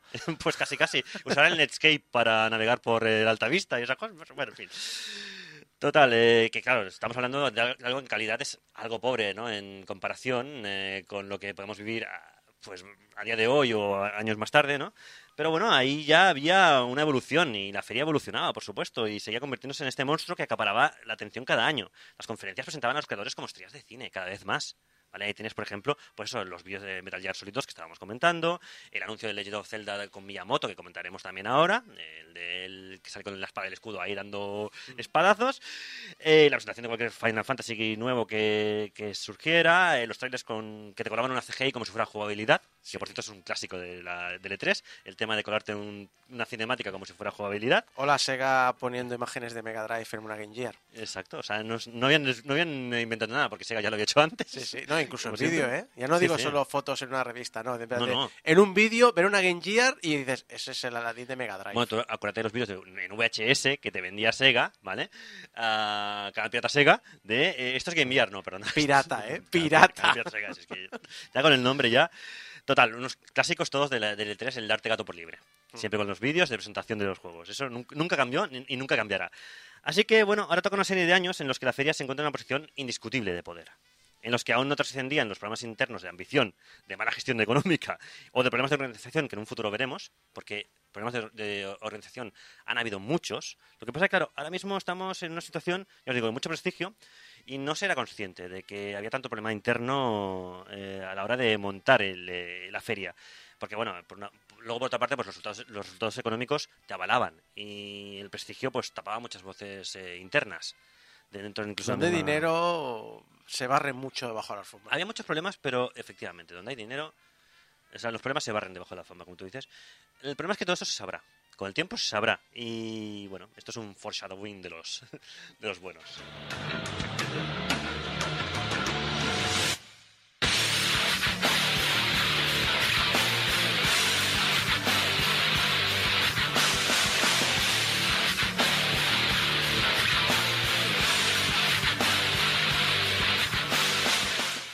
Así pasan las entregas en el Centro de Convenciones de Los Ángeles, con este musicón. No, eh, van pasando los años simplemente. Entregas con momentos interesantes en cuanto a anuncios de novedades en el mundo de los videojuegos. eh, no tanto en la evolución de la feria, sino más en presentación de juegos. Aquí la feria lleva unos años que se estanca un poquito eh, en el éxito, digamos que se estanca un poco y lo que interesa es realmente lo que hay en la feria, no lo que hay tras la feria. Y lo que hay en la feria es, por ejemplo, el anuncio del E3 de 2002 de el Doom 3 lo que estamos escuchando ahora de fondo, de ID Software, que habían habido muchos rumores sobre que ID iba a sacar un nuevo Doom con un nuevo y revolucionario motor, pero nadie había visto nada hasta ese momento. Y ID montó un, un pequeño cine en el stand de Activision donde enseñaron cinemáticas del Doom 3, en lo que fue un locurón absoluto. No sé si tú recuerdas algo de Doom 3, eh, Isaac. Yo quiero recordar en una de las, no sé si fue la temporada 2 de Game Over, eh, buscad un DIR dedicado a el equipo que necesito para correr Half-Life 2 y Doom 3. No sé si es 2000 o 2003. Y en el que Volcano te... Tú lo has escuchado, Julio, ¿verdad? Sí, sí, lo he escuchado. Es, es fantástico porque, claro, te habla... para- ahora con Doom 3 necesito estas, ahora por Half-Life 2 tal. Entonces, en un momento dado te dice... Total, que para correr Doom 3 a máxima calidad y tal, bla, bla, bla, bla, bla, bueno, máxima calidad, era un poco como Crisis, es un... Sí. No lo vas a correr al máximo, De hecho, vas a correrlo. Vas a correrlo. Era un... Y, y, eh, y entonces tendrías que comprarte esta gráfica que vale 300 euros. Y Funs...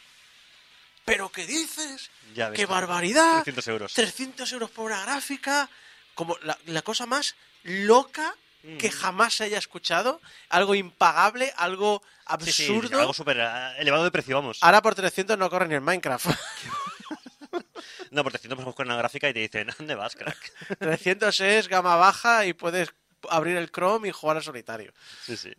Bueno, el caso es que, claro, Doom 3 fue eh, lo que las putitas gráficas en- utilizaron de, de, de, de, de met- de estándar, estandarización, durante muchos años. El Doom Que 3. el cómo usaba la jugabilidad la luz me parecía Sí, fantástico. sí. No, y de hecho, John Karma, que estuvo en el stand, eh, ahí hablando con todo el mundo que quería escucharlo, eh, sobre el tema eso de la iluminación dinámica, de eh, otras muchas cosas que querían in- incorporar al nuevo motor. En definitiva, de mucha palabrería, que nadie tenía ni puta idea de lo que significaba, hasta que lo veía en movimiento y decía, pues me mola. O sea, y todo el mundo estaba encantado, ¿sabes? O sea, ¿esto es iluminación dinámica? Dame más. Dame, dame, dame de esto, dame esto, me No, mola. no, sí, que, que la metió en el Quake original 24 horas antes de lanzar el server. Y, por, y casi fue por, por un despecho de alguien. Esto no se puede hacer, que no. ¿Que no? aguántame, el aguántame Aguántame el Ferrari, el Ferrari. que también me he tuneado yo. Pero bueno, no es lo único Bueno, que se es- presenta... espera, per- perdón. Perdón. No sé si se lo tuneó él o lo mandó tunear. Pero lo mandó, pero quería el, Ferrari tuneado porque decía que iba lento. ¿En qué episodio de Top Gear viste eso? Eso, no, eso lo explicó Funs cuando habló de la historia de software y hablaba Ajá. de las cosas de Carmack y es. Luego, luego siempre hemos pensado que el peligroso iba a ser eh, Romero, Romero, sí. y al final Romero es, es el wholesome No, no, es y. Carmack ha sido el, el rancio, pero eh, a nivel de genio, de bueno, me aburro de esto, me pongo a estudiar aeronáutica y me voy a poner a construir cohetes, Sí, sí. Carmack. No, es increíble porque eh, el que parece que va a ser un rockstar bala perdida, que ahora lo escuchas hablar de su hijo y... De si- hija, hija. O de hija, perdón. Y se te derrite el corazón porque el tío es súper wholesome, súper buena persona. Romero es increíble. Y lo otro resulta que se ha destapado como un auténtico... Rancio. Carcamal rancio, sí. En fin, Karma y Romero. Romero y Karma, que próximamente en sus mejores pantallas. Eh, ¿Cómo era la de, la de no sé qué cerebro? Sí. Pinky Cerebro. Sí, Karma y Romero, Romero, y Karma. ¿Qué haremos esta noche, Romero? Dominar el mundo, lo de cada noche, ¿no? Pues Crear un nuevo motor de físicas. un nuevo Doom. Bueno, pero no es lo importante. Yo haré un Daikatana, cállate. Yo- no, no- no- Yo te haré mi putita. Pero bueno, que no es lo único que se presenta en 2002, ¿vale? 2000 Doom 3 está muy bien, pero también por parte de Microsoft es muy importante comentar que nace eh, y presenta en sociedad el primer servicio en línea para videoconsolas, el Xbox Live. El, esto es una herejía, jamás pagaré por jugar online. Ya, me lo explicas en 2020, ¿vale, crack? Esto va a fracasar porque Sí, sí, esto no llega a ninguna otras, eh, ay, ay. ¿Cuánto visionario, verdad? ¿Cuánto, cuánto a- Ahí, Sí. cuánto... ¿Cuánto, cuánto hardcore, cuán hardcore éramos? Cuán hardcore éramos. No, no, nunca pagaremos online porque la, la experiencia de verdad es la del eh, single player. Aquellos maravillosos hardcore. Na, na, na, na. que estamos desvariando mucho y ya Julio está poniendo caras de... Perdón. No, no, no, yo me río. Es decir, no entiendo nada, pero yo me río. Puede ser el resumen perfectamente del programa, ¿eh? Sinceramente. No entiendo nada, pero yo me río. Por favor, pon- Idos al, al iTunes, al, al bueno, al que está enlazado en la portada de Game Over, porque hay un segundo hay dos. iTunes, no sé por qué, y ponernos, no entiendo nada, pero me río mucho, o hago en esta línea. ¿En Spotify no puedes ponerlo esto? ¿No Eh, en? Spotify, cuando acabas de ver el programa, te pregunta qué te ha parecido. También podéis ponerlo. vale, pues ya está. Pero bueno, lo dicho, eh, tenemos el servicio de Xbox Live que, pues mira, por lo que sea, va, va a ser algo muy, muy importante en el sector, ¿vale? Eh, y bueno, pues tenemos juegos destacados de, de Xbox que presentan, por ejemplo, no sé, uno muy desconocido, Splinter Cell. Desconocidísimo, ¿vale? Eh, Ninja Gaiden, o sea, Ninja Gaiden para Xbox. Bueno, con Itagaki ahí, madre mía, hablando de, hablando de gente Uf, rancia. rancia. Eso sí que es rancio, ¿eh? Sí, sí. Ya ves, Julio lo conoces, así que. Joder. Es que Itagaki. Itagaki. A, a ver, que yo no es que haya vivido esto, pero me he escuchado Game Over. Así que más o menos la... la, la- y la la- imitación de Saeva de, de Itagaki, ¿no? Hostia, Con la chupa de cuero. ¿Cómo era eso, tío? A ver si un día invitamos a Saeva y que nos. no. A ver, ni se acordará ni, Sa- ni David se acordará. Y bueno, Nintendo por otra parte pues sigue presentando novedades hardcore, porque Nintendo en aquel entonces era hardcore con su GameCube. ¿Vale? Que para que es un poco cómo cambia la historia. Pero Nintendo era súper hardcore, tío. Mira, por ejemplo, ese año presenta am, el Zelda Wind Waker. ¿Os acordáis que os dije que el Zelda. Mi Zelda prefe- preferido era el. em, ¿Mayoras? Mayoras. Pues depende del día, mi Zelda preferido es el Wind Waker.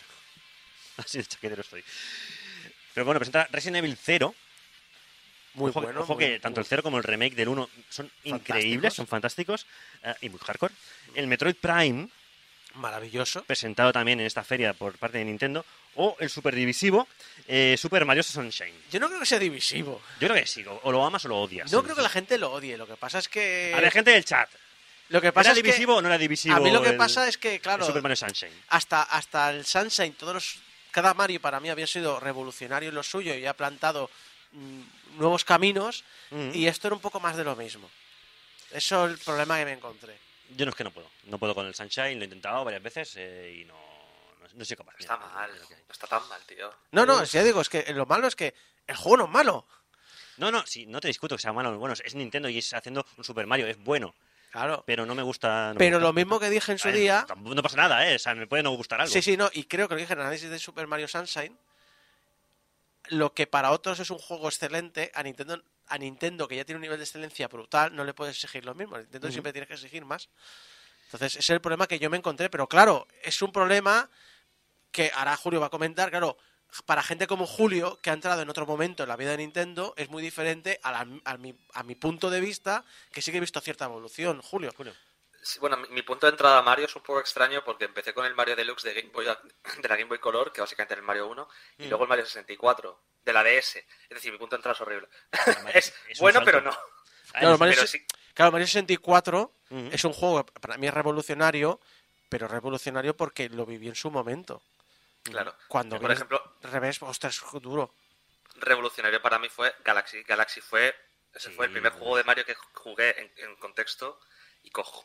Leña, es que es brutal. Sí. Y luego Galaxy que Mario, luego el cuando- 3D ¿Perdón? No, no, pero, pero sigue, sigue, Julio. ¿Qué Iba a te decir que el? Mario, el Mario 3D World, que también sacaron el LAN, pero el, el World es que lo El- perfeccionó muchísimo. El World es mucho mejor que el Land. Y el, y el Odyssey ya es una barbaridad. El Odyssey es una maravilla. el Odyssey está a nivel. Es decir, Mario, Mario Galaxy, Mario 64 y Mario Odyssey. El Odyssey, el Odyssey es el Breath of the Wild de Super Mario. Sí, Sí. sí, sí. Y bueno, y el, y el DLC del Mario, Go- del Mario World es el Breath of the Wild del, de- del Super Mario Breath of the Wild. El Bowser's Fury, ¿no? ¿Era? El Bowser's, el Bowser's Fury es sí, un sí, sí. Super Mario 3D, es un Super Mario of Pero- the Wild. Pero ahí no Y ese canta. sí que está muy ahí no chulo. canta Bowser, creo. Ahí no canta la de Ojalá. Peaches, ¿no? Ojalá. Sí. lo, lo- es lo único que le falta al juego. Pero sí, sí. Y bueno, eso es Nintendo. Nintendo en su parte hardcore. El problema es que luego vendrá la Revolution. Es la época del. será otra cosa. Claro, pero- la época del 1080 Sí. y del Wave Race. Y... Exacto, sí, sí, sí. El Wave Race, que, que jugazo. el Wave- uf. Eh, luego tienes eh, pues los stands de Sony del- de ese mismo año que se volcaron. Yo, bueno, por mencionar algo de Sony, porque al final Sony aquel año pasó un poquito desapercibida, lo cual Sony, ya sabes, lo que odia pasar desapercibida. ¿Cómo? ¿Cómo? ¿Que no me hacen ni casito? Pero en aquel momento, bueno, pues se volcaron con el, que no les fue mal tampoco, con el Grand Theft Auto Vice City Sí. de Rockstar Games, eh, que es un juego que fue tremendamente exitoso, tremendamente exitoso, que ofrecía ese mundo abierto ambientado en la década de los 80 y que se convirtió en uno de los juegos más vendidos y aclamados de la PlayStation 2, que es lo que venía promocionando Sony. Y es que sabéis, eh, la vida es una lenteja. Una lenteja. ¿O la tomas ¿O la tomas? o la dejas? La vida es una lenteja, o la toma o la deja. La vida es una lenteja, o la toma o la deja.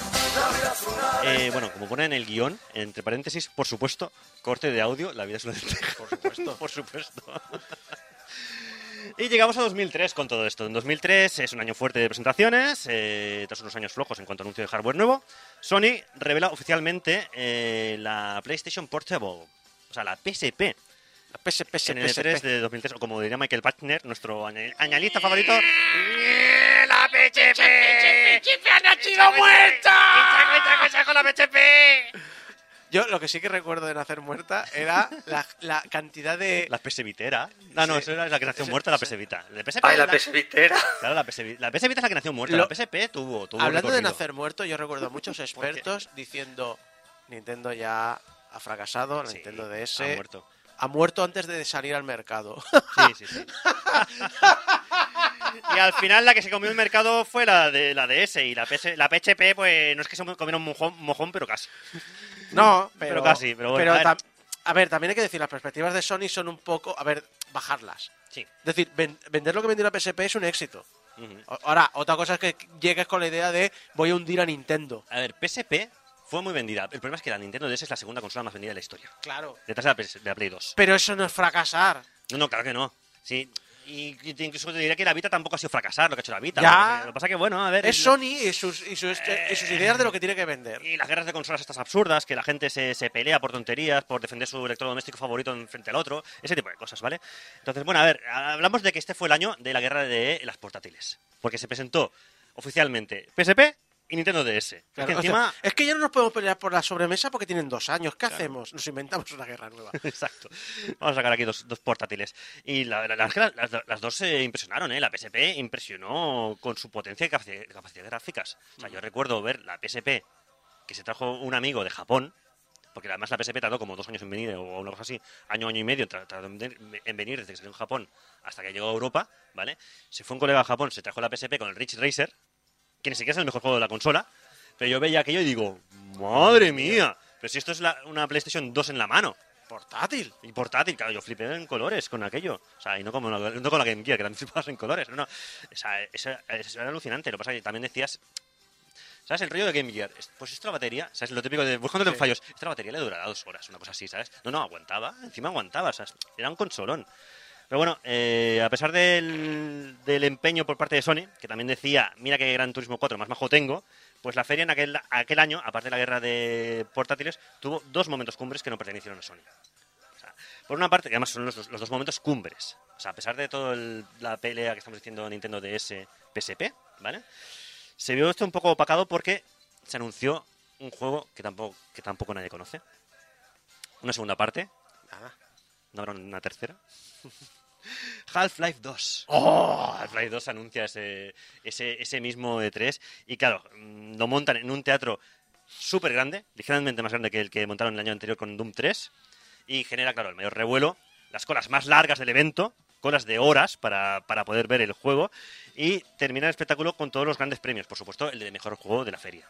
Porque no lo he comentado nunca, pero eh, desde el 98 viene la feria dando el premio a mejor juego de la feria. Que Es cuando lo, miras, poco, cuando lo miras en retrospectiva a veces es un poco... Bueno, sí. Eh, se notan los maletines, ¿no? No, no te voy a decir maletines, pero, pero hay veces que te emocionas demasiado por un tráiler. De Mm, hecho, ya. No Man's Sky creo que se llevó también montones de lo mejor de la feria. Bueno, a ver, Y luego salió como salió. es que cuando hablemos de humo, otra cosa es muy, es, es muy llamativa la de 3, pero las conferencias de Sony suelen ser un humo, y si no acuérdate, de- para tener una reciente, la que se anunció el Final Fantasy Remake, el Shenmue 3. ¿Shenmue 3 se anunció en la de Sony? Creo que sí, ¿verdad? Sí, sí, sí. Sí, recuerdo sí, sí, sí. A, a, a, a Ron, a Ron Gilbert, no, perdón. A Yu Suzuki. A David, a David- no, no, pero estaba hablando de, un- de uno de YouTube. Ah. Da- David Gilbert, que es Mm. cómico, pero estaba también, en, creo, en joystick, pegando brincos por todo el set Mm, cuando salió. en plan de, Pero al final flipándolo. Sí, sí, claro, es que ese es el tema. O si no, cuando... ver, es que Sony es muy, muy- muy especialista en, en vender humo. Si no, cuando te dejaron, llevaron a, a Gabe Newell Para Portal, para Portal a- 2. para Portal 2 eh, a una conferencia de Sony, ¿sabes? ¿Portal O sea, 2 o 1?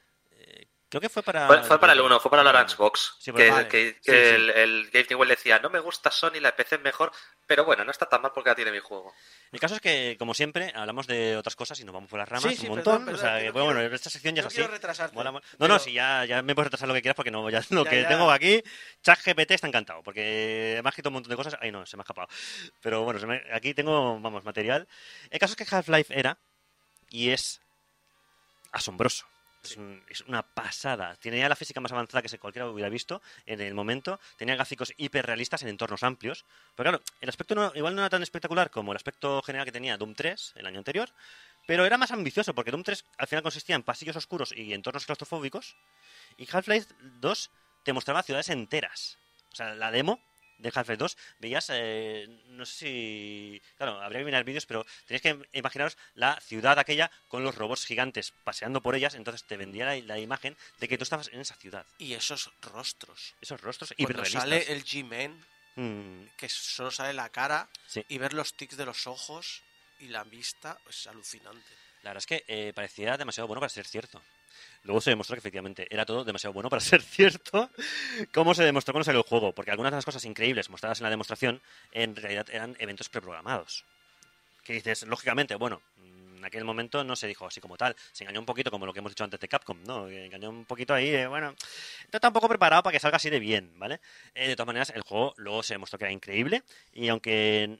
Así que, bueno, tampoco nos la dieron con queso del todo, porque al final el juego era muy bueno, pero bueno, de lo que demostraron que podía hacer, luego en realidad la mitad de cosas eh, pasaban. Pero bueno, esto también es un clásico del E3. ¿eh? Probablemente no, éramos conscientes de que los, los vídeos se, preparaban hasta este del Half-Life 2, o bueno, ya luego más adelante con vídeos que era muy evidente, muy evidente que estaban preparados, porque vimos que salían mal o que había delay y ese tipo de cosas que luego también pasaban en, las presentaciones del E3. Un clásico. Por no hablar de, de una palabra maldita que alcanzará su cúspide en el anuncio, años más tarde, de Killzone 2. El famoso Downgrade. Uh. Pero bueno, eso es una cosa que eh, ya veremos un poquito más adelante. Eh, y nada, el otro momento culminante fue la conferencia de prensa de Xbox en 2003. Eh, en el catálogo de la primera Xbox habían juegos como un port gráficamente sorprendente del Doom 3, que ya os digo, Doom 3 era el estándar entonces, el divertido de Simpsons Hit and Run, que no sé si lo habéis jugado, Un poquito. es un juegazo, ¿eh? a mí es muy divertido. O- Yo me lo he pasado muchas veces. ¿Sí? ¿Has visto el remake, no? Que estaban haciendo, que iban a hacer. eh? Ah, sí, con el estilo, con el estilo visual 2D. Sí, bueno, con el Sí, estilo sí, de, sí, de la sí. serie, sí, sí. Bueno, pero es remake de fan, por desgracia. Ojalá. Eh, sí, pero bueno, ahí está. eh, pues, ¿Ha salido ya o, o están, o estaban haciéndolo? Lo están haciendo, lo están, Están haciendo, haciendo. ¿no? Porque creo, creo que es un tío haciéndolo solo, ¿eh? Mm, no, no, pero tiene muy buena pinta, la verdad. Ah, bueno, o el extraordinario Star Wars Night of the Old Republic. El Kotor de toda la vida, de mi querida y también medio difunta ahora BioWare, que en aquellos momentos eran los mejores haciendo juegos de rol.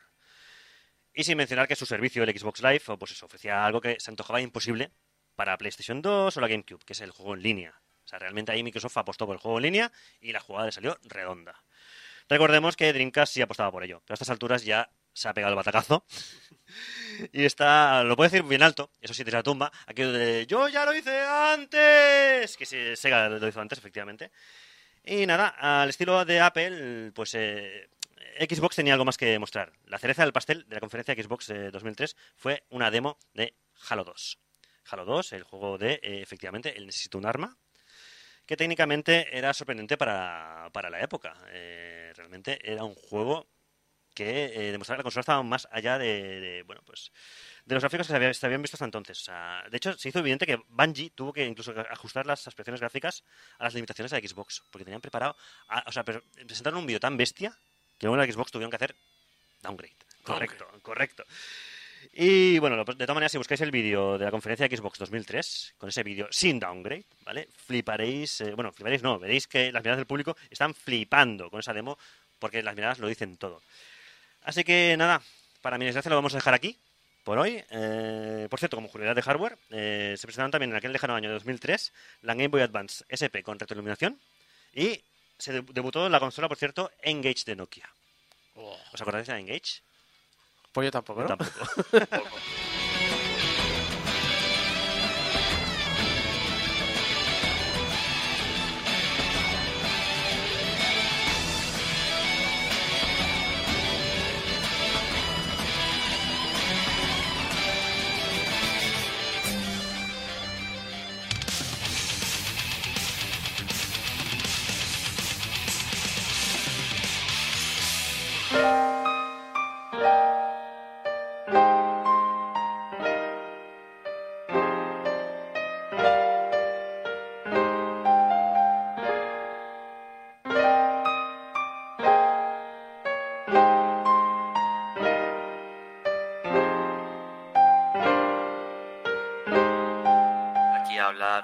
transformarse en el videojuego a través de dos elementos, el terror y los recuerdos, que funcionan como el núcleo de los dos juegos que hoy toca analizar. El primero es Yogomari Lost in Dark, la tercera entrega de la saga, y el segundo es A Space for Downbound. Dos propuestas que funcionan como un tiro desde dos enfoques muy distintos. Dos juegos asiáticos ambientados en sus países de origen, Japón e Indonesia respectivamente, y que saben convertir su escenario en algo memorable, capaz de transmitir y, sobre todo, de emocionar. Aunque, eso sí, desde géneros muy diferentes, como ahora veréis. Empezando con Yogomari. Yogomari Lost in Dark es la última entrega, como ya he dicho, de una curiosísima saga de terror desarrollada por Nippon Ichi Software, la NIS para todos los amigos, ¿sabes?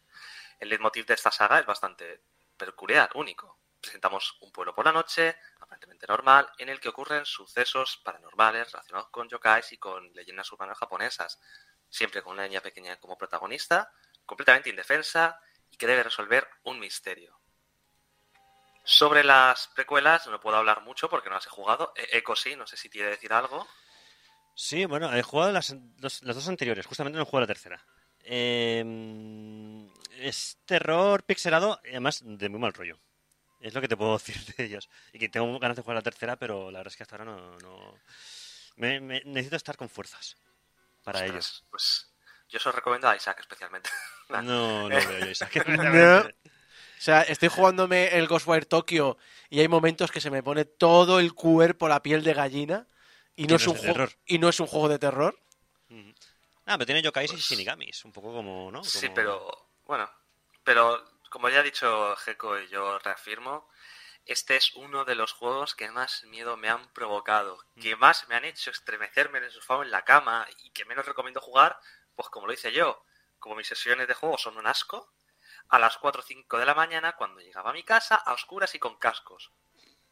¿Por qué? Pues porque era cuando podía.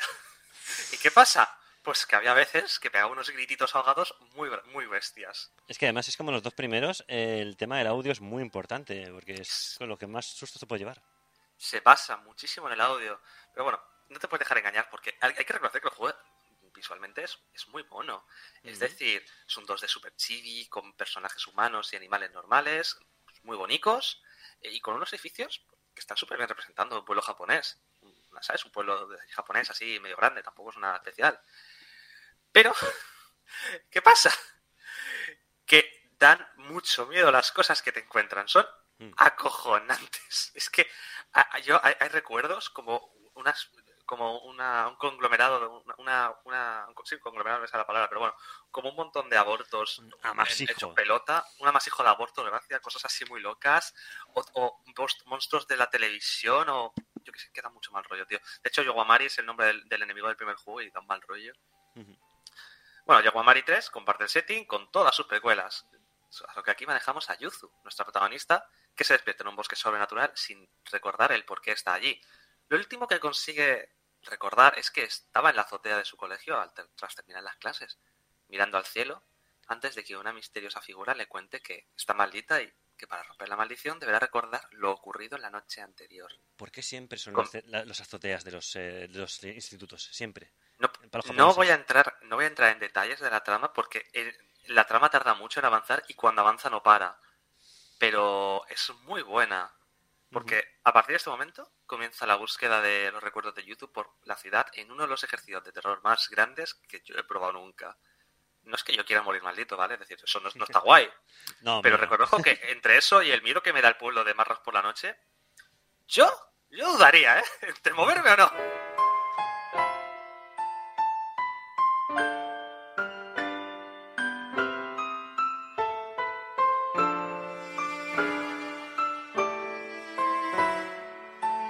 La música es súper Ghibli, no sé por qué. Pero bueno, esto es la banda Es sonora. todo de verdad. pianito, ¿eh? Pasa que es piano de ese que dices, "Mm, aquí pasan cosas. Es muy melancólico. Es un, Sí. es un piano muy melancólico y, casa perfectamente con el juego.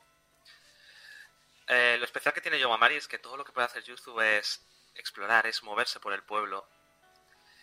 Eh, puede ir a un cementerio donde un espectro ataca a las, a las estatuas de Gizo, que son las estatuas de los dioses guardianes de los niños. Puedes ir a una mansión encantada y descubrir el destino, o descubrir el destino de un barco naufragado, o investigar por qué los perros del vecindario están siendo brutalmente asesinados. No, Todo da miedo. perretes. Sí. Es horrible. Es que te pone los pelos de punta esa escena. Nuestras únicas armas son una linterna que, bueno, con la que podemos ver, porque no nos podemos defender. Nos podemos también esconder en los arbustos, cerrando los ojicos y tapándonos los oídos porque tenemos mucho miedo. A ver si así pasan las cosas. Y ya está, y podemos cerrar los ojos porque con los ojos cerrados también podemos percibir mejor el sonido. Como puedes ver, estamos completamente indefensos y solo podemos ser más listos que los espectros y recargar la partida cada vez que moramos de maneras atroces. Y además eh, somos una, como los anteriores, una niña pequeña, ¿no? De como de 12, 10, 12 años o un poquito más. Sí. El título sabe cómo mantener la atmósfera de tensión y todo, en todo momento. El, al mínimo que te despiertes puedes acabar muerto, con una pantalla entera llena de sangre, con un sonido bien fuerte y con el corazón en la boca porque casi se te escapa. Los momentos gore son muy bestias, Sí. sobre todo teniendo en cuenta que es que es eso, somos una niña pequeña, que tenemos 10, 12 años. Exacto. Es que encima los yokais y los espectros con los que nos crucemos dan mucho miedo, de verdad. Es que, eh, por ejemplo, hay- hay combates de zonas que los combates, no es que haya combates contra ellos, pero tenemos que resolver un puzzle o hacer algo específico en esa escena. Y yo me acuerdo del del perro, es que el perro da un miedo. Es que ese, es que ese enemigo, tío, madre mía, y encima esa zona es súper dura. Pero, más allá de eso, ¿vale? Es decir, hay que- tener narices para jugar al juego, porque la verdad es que tienes que tener, te pone mucho en tensión durante todo el gameplay. Toda la trama encima, ¿sabes? Lo, bueno que tienes Yogomari no es solamente que sea un juego que sepa construir su ambientación y que sepa transmitir esa sensación de, de tensión, es que la trama es muy buena. Porque está Julián torturando a saco, hostia. Sí, en el El chat, están, en el chat están diciendo que, de, que Julio le gusta... Bueno, que ¿por qué estás torturando a- te está torturando Isaac? Yo de verdad que, es decir, sé que, sé que Isaac lo pasaría mal, pero no puedo evitar a, a todo aquel que más o menos pueda aguantar el miedo. Es no. No es Isaac. No, Yo no, no. Isaac no, pero es un título que aprovecha de 10 el terror. Mm, es, un- no es una, no es, es una, es una historia de amistad, así, bastante ¿Sabes qué bonita, pasa? Que es, un, es un juego que engaña porque, eh, claro, lo ves eh, a primera vista y es súper bonito. Porque es súper cute, eh, son... eh, es lo que digo yo, es pixel, es pixel art, ¿vale? Pero luego súper gore, súper eh, desagradable. Los, los dos anteriores eran eh, tenían momentos de miedo. De miedo de verdad. Y, es- y- y te engaña por eso. Y te pega la puñalada por eso. Pasa un poco como, por ejemplo, con el Yuppie Psycho o... Bueno, el es muy distinto, es muy distinto, muy ¿Sí? distinto, muy distinto. Bueno, sí, yo sí, sí, sí, sí. Es decir, Yuppie Psycho, Yuppie Psycho es otro tipo de terror. Aquí es, aquí es que sobre todo por la historia, porque es que la historia final Ujú. cuando te has terminado el juego, es que, es que te dan ganas de llorar. Es que lloras, yo lloré. Porque es una trama de amistad, de, de descubrir tu pasado, de descubrir, qué- de descubrir quién es una persona, es decir, una persona que nos acompaña durante parte del juego, que es una mujer sin nombre. Y todo con tintes, uno- unos tintes psicológicos muy bien hilados y que es que es muy duro. Además, una cosa que tiene el juego es que podemos avanzar por las zonas de manera no lineal y haciendo en todo momento lo que queramos y descubriendo la trama un poquito la trama de cada una de las zonas y luego la trama general. Yo recuerdo un par de momentos de este juego como cuando vas avanzando la noche, porque todo ocurre en una noche, vas avanzando la noche y tú te miras en el espejo cada vez que acabas una zona y te encuentras cada vez más maldita. Y eh, es que, me- mira, mira, se con los pelos de punta. es horrible. De hecho, oh, que le pega al PC, perdón. Por eso digo yo que Yogomari es un juego que todo aquel que pueda aguantar un poquito el miedo debe jugar porque te vas a encontrar, Yogomari te estás encontrando una trama maravillosa con un gameplay que no tiene nada, pero te lo tiene todo para darte miedo. Y uf, es que cuando lo cuando descubres ese secreto final, cuando descubres quién es quién, quién es el monstruo realmente, porque todo al final eh, estás maldita por un monstruo gigante, El ¿vale? Que es un era- monstruo con cara de ave. Era el espejo todo el rato. Eh, No, es un monstruo con cara de. Es un monstruo pájaro con cara de humano. Y da mucho miedo. Y cuando descubres quién es y cómo está pasando todo eso y qué hacías en el qué hacías en la azotea del colegio ese día. Se lo estás Uf. vendiendo muy bien a Isaac, ¿eh? Le estoy vendiendo cara de ir a, ba- a bajárselo ya al Steam. Cara de ir, eh, llevo- de ir a poner la nota. eh, sí, Recomendable.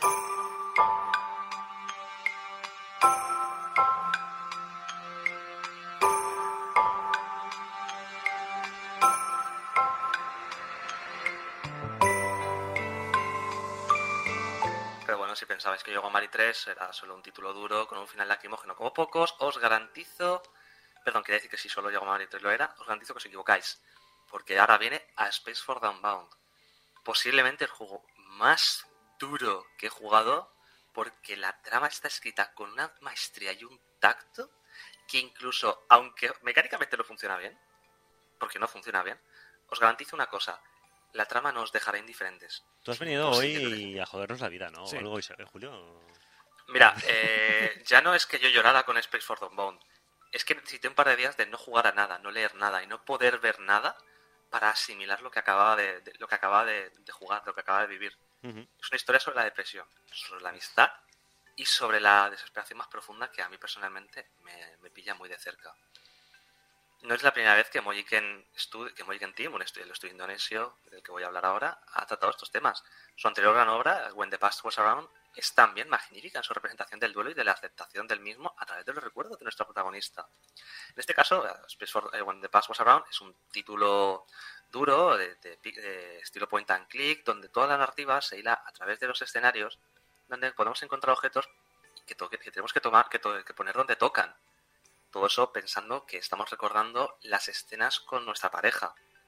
Todo además con el arte impecable de Brigitte Rena y una banda sonora instrumental que sirve a su vez para el propósito narrativo implícito porque la persona que falleció era un músico y tú también eres una música que la creó eh, compuesta por Masdito Batillar. Si esta obra ya conmovía enormemente por el dolor que era capaz de transmitir una historia muy humana y muy cercana a todos, hemos perdido a alguien en algún momento de nuestra vida, lo que consigue Space for Downbound es alcanzar un nuevo nivel en cuanto a conexión con el jugador y a reventarte el corazón. No todo el mundo ha sufrido la depresión o ha visto a alguien hundirse en ella y sinceramente afortunados, afortunados sois los que no habéis pasado por esto. Quizás ese es el elemento que a mí ha hecho que esta experiencia se haya convertido en algo cercano a la catarsis, proyectando en el protagonista un resquicio de mi propio ser. Pero también es que en los, pero también en los distintos personajes en los que nos, con los que nos encontramos y, y, y interactuamos. Hasta el final no entenderemos nada de lo que sucede realmente. Y eso lo prometo, el juego puede durar 15 horas y las dos últimas horas de tramas son, son, una, son una carrera a fondo donde todo se demuestra, donde todo se enseña y donde es realmente donde nos permite ver todo el dolor y todo el sufrimiento que hay, que hay dentro del título. Ese momento en el cual podemos comprender realmente qué es lo que ha sucedido y por qué está sucediendo todo lo que sucede.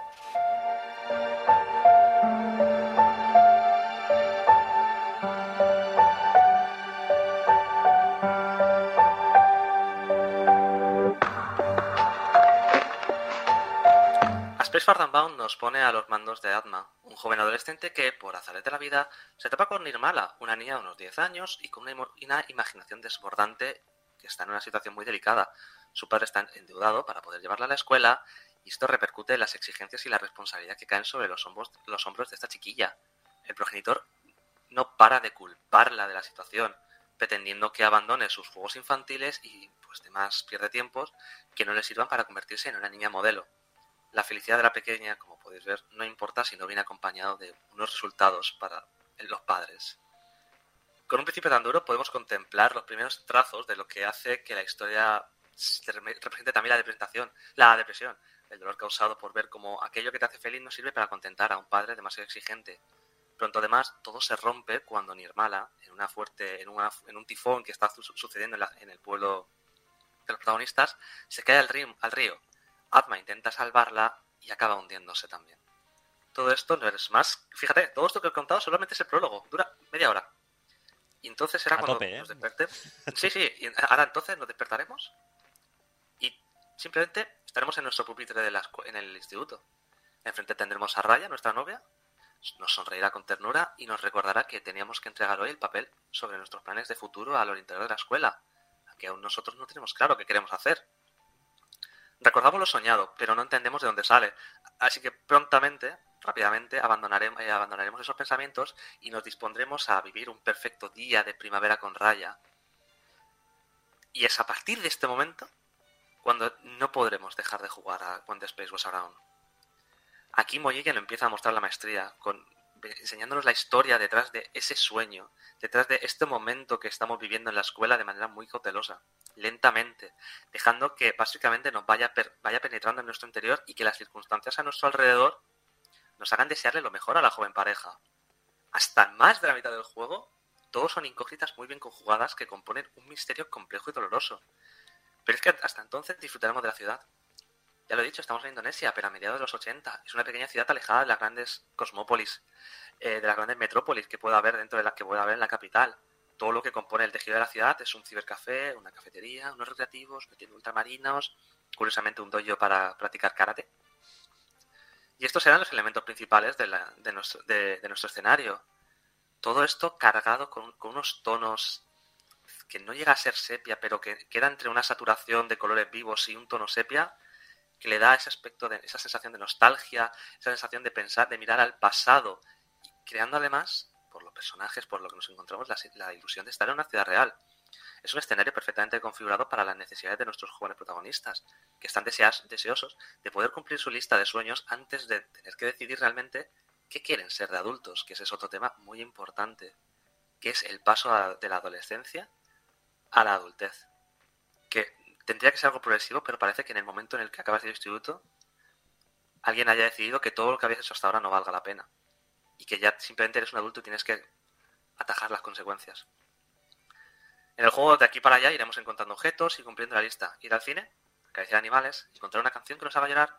La lista no se completa sola, así que tendremos que recorrer el pueblo entero y encargarnos de los recados que nos manden para completar nuestra meta.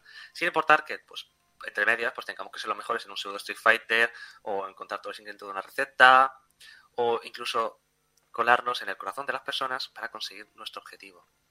Uno que sin destripar nada será que nos haga avanzar en la trama y descubrir los miedos y obsesiones de los protagonistas. El persona.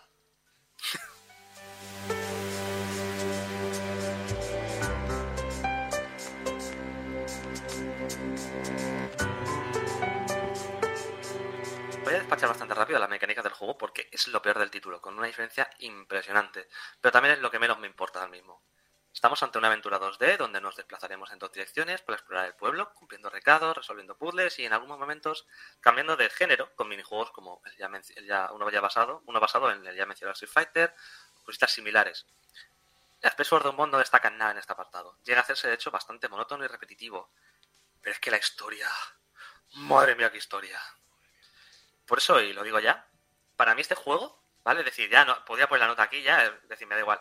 Para mí el juego es una pongo. por lo que me ha hecho sentir. No es que un par de lágrimas asomaran por mis ojos, ¿sabes? Empezar a llorar un poquito, una lagrimilla de pena, sino porque es que el juego me rompe, me dejó completamente destrozado al ante el final. Cuando comienzas a entender qué está ocurriendo tras ese aparentemente placentero escenario, ese colorido absoluto y magistral, compuesto por uno de los pixel más bonitos que jamás he visto en un videojuego, de verdad, buscad imágenes, es precioso. Y te das cuenta de que todo inicio, de que todo comienzo tiene un final, descubres cuán dolorosa puede, puede realmente ser la verdad. La depresión es la muerte invisible y salvo que una persona no quiera ver el dolor de un corazón, los traumas de un ser humano es imposible darte cuenta de ello. La gente con esta enfermedad miente muy bien, comprenden el dolor perfectamente y cómo ocultarlo. A veces no hace falta tampoco ocultarlo mucho. No hay más ciego que quien no quiere ver y sé por experiencia que incluso conociendo la situación, las personas de tu entorno son capaces de ignorar cualquier síntoma por obvio que se muestre en tu, en tu piel. Simplemente es porque es lo más fácil. El todo el mundo tiene sus preocupaciones y no todo el mundo quiere afrontar un- una situación como esta. Al final lo- los llantos pueden, pueden esperar hacia el final, porque la vida no puede esperar salvo en la muerte.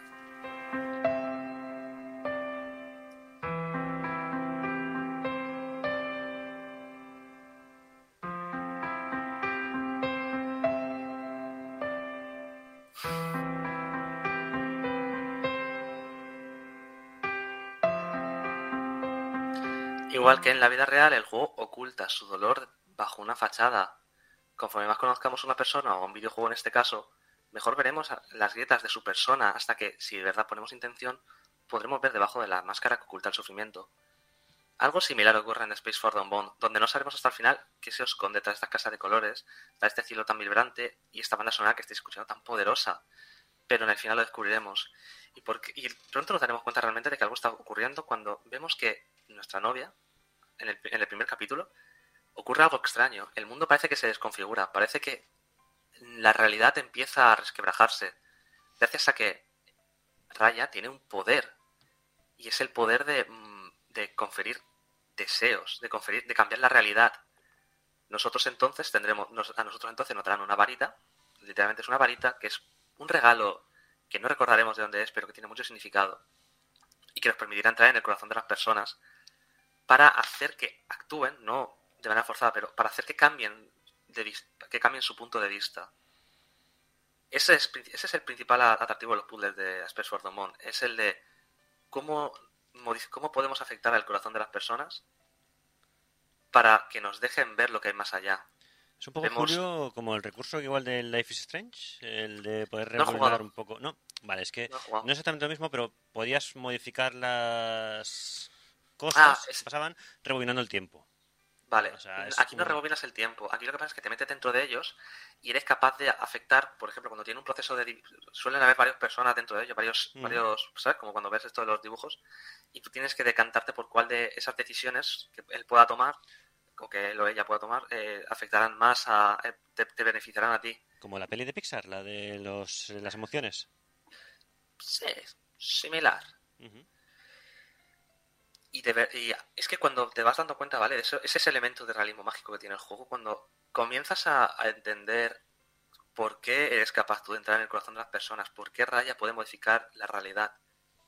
Cuando lo entiendes, y, de verdad que aquí hago, decir, lo, lo digo en serio, es que no puedo, ser infa- no puedo ser imparcial. Cuando te das cuenta de lo que está ocurriendo, el juego pasa a otro nivel para ti cuando más o menos eso, mitad de trama, al principio está muy bien porque es muy interesante, pero a mitad de trama, cuando ya empiezas a, ver la- lo que ocurre, lo dicho, cuando ves las grietas que se nos están intentando ocultar, es que se me, se me hace un nudo en la garganta. Yo conozco esta historia, es que la conozco de primera mano, pero sin todos los tintes fantásticos que la colman y la elevan para que el jugador corriente, aquel que quiera disfrutar de la misma, pues pueda gozar y sentir con ella. Eh, incluso así, no puedo sino verla como una historia perfectamente veraz, como algo que anhelaría aquella persona que padezca depresión. Es un juego que merece ser jugado, una historia que merece ser contada y entendida y después reflexionada. Situaciones así pasan constantemente y da la casualidad de que yo como individuo vivo con una dolorosamente similar a esta. Pero nadie está mundo de ver cómo el, el mundo se cae en pedazos y la vida sigue. Y es que cuando tienes depresión, esas personas precisamente terminan anhelando un sitio al que pertenecer, un espacio solo para ti y un lugar en el que ser feliz.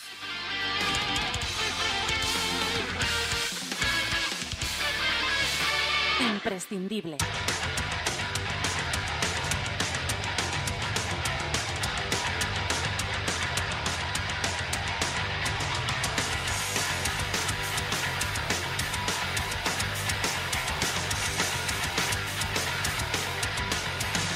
Juegos que te llegan al corazón, juegos, por ejemplo, como Junior de Marmot ha comentado, le tenía muchas ganas, pero ahora me da miedo jugarlo. A mí me, me llama muchísimo la atención el juego y... Y el tráiler que- no, no, no, no te das cuenta de esto, ¿eh? Engaña, engaña mucho. De, ver- de verdad que me, me- me- me- me siento ahora mismo un poco mal. ¿eh? Eh, Julio, No te preocupes. un abrazo eh, eh, desde aquí. No, no, además estás desnudado con un análisis Sí, y sí, sido sí. fantástico. Vamos, no te yo tengo las está como escarpias, ¿eh? Eh, pero se nos acaba el tiempo, eh, tenemos que despedirnos ya de estas dos horas de Game Over. Muchas gracias a todos los que me habéis acompañado, a Jeco, a Julio Carmona y se ve ustedes Isaac Viana, a toda la gente del chat eh, que nos ha acompañado. Recordad que en portalgameover.com barra donaciones os podéis dar dinero para ayudar a pagar el hosting en portalgameover.com barra donaciones. Recordad que ese dinero va a nuestro proveedor de servicios y descuentan de ahí la minuta, pero no pasa por nuestras manos. En las redes sociales estamos como Portal Game Over, en vuestros programas favoritos de podcast nos buscáis como Game Over y estaremos por allí. Y recordad que podéis enviar vuestros mensajitos de amor a público arroba portalgameover.com y vuestros mensajitos de odio a ese no es mi Nick Gage.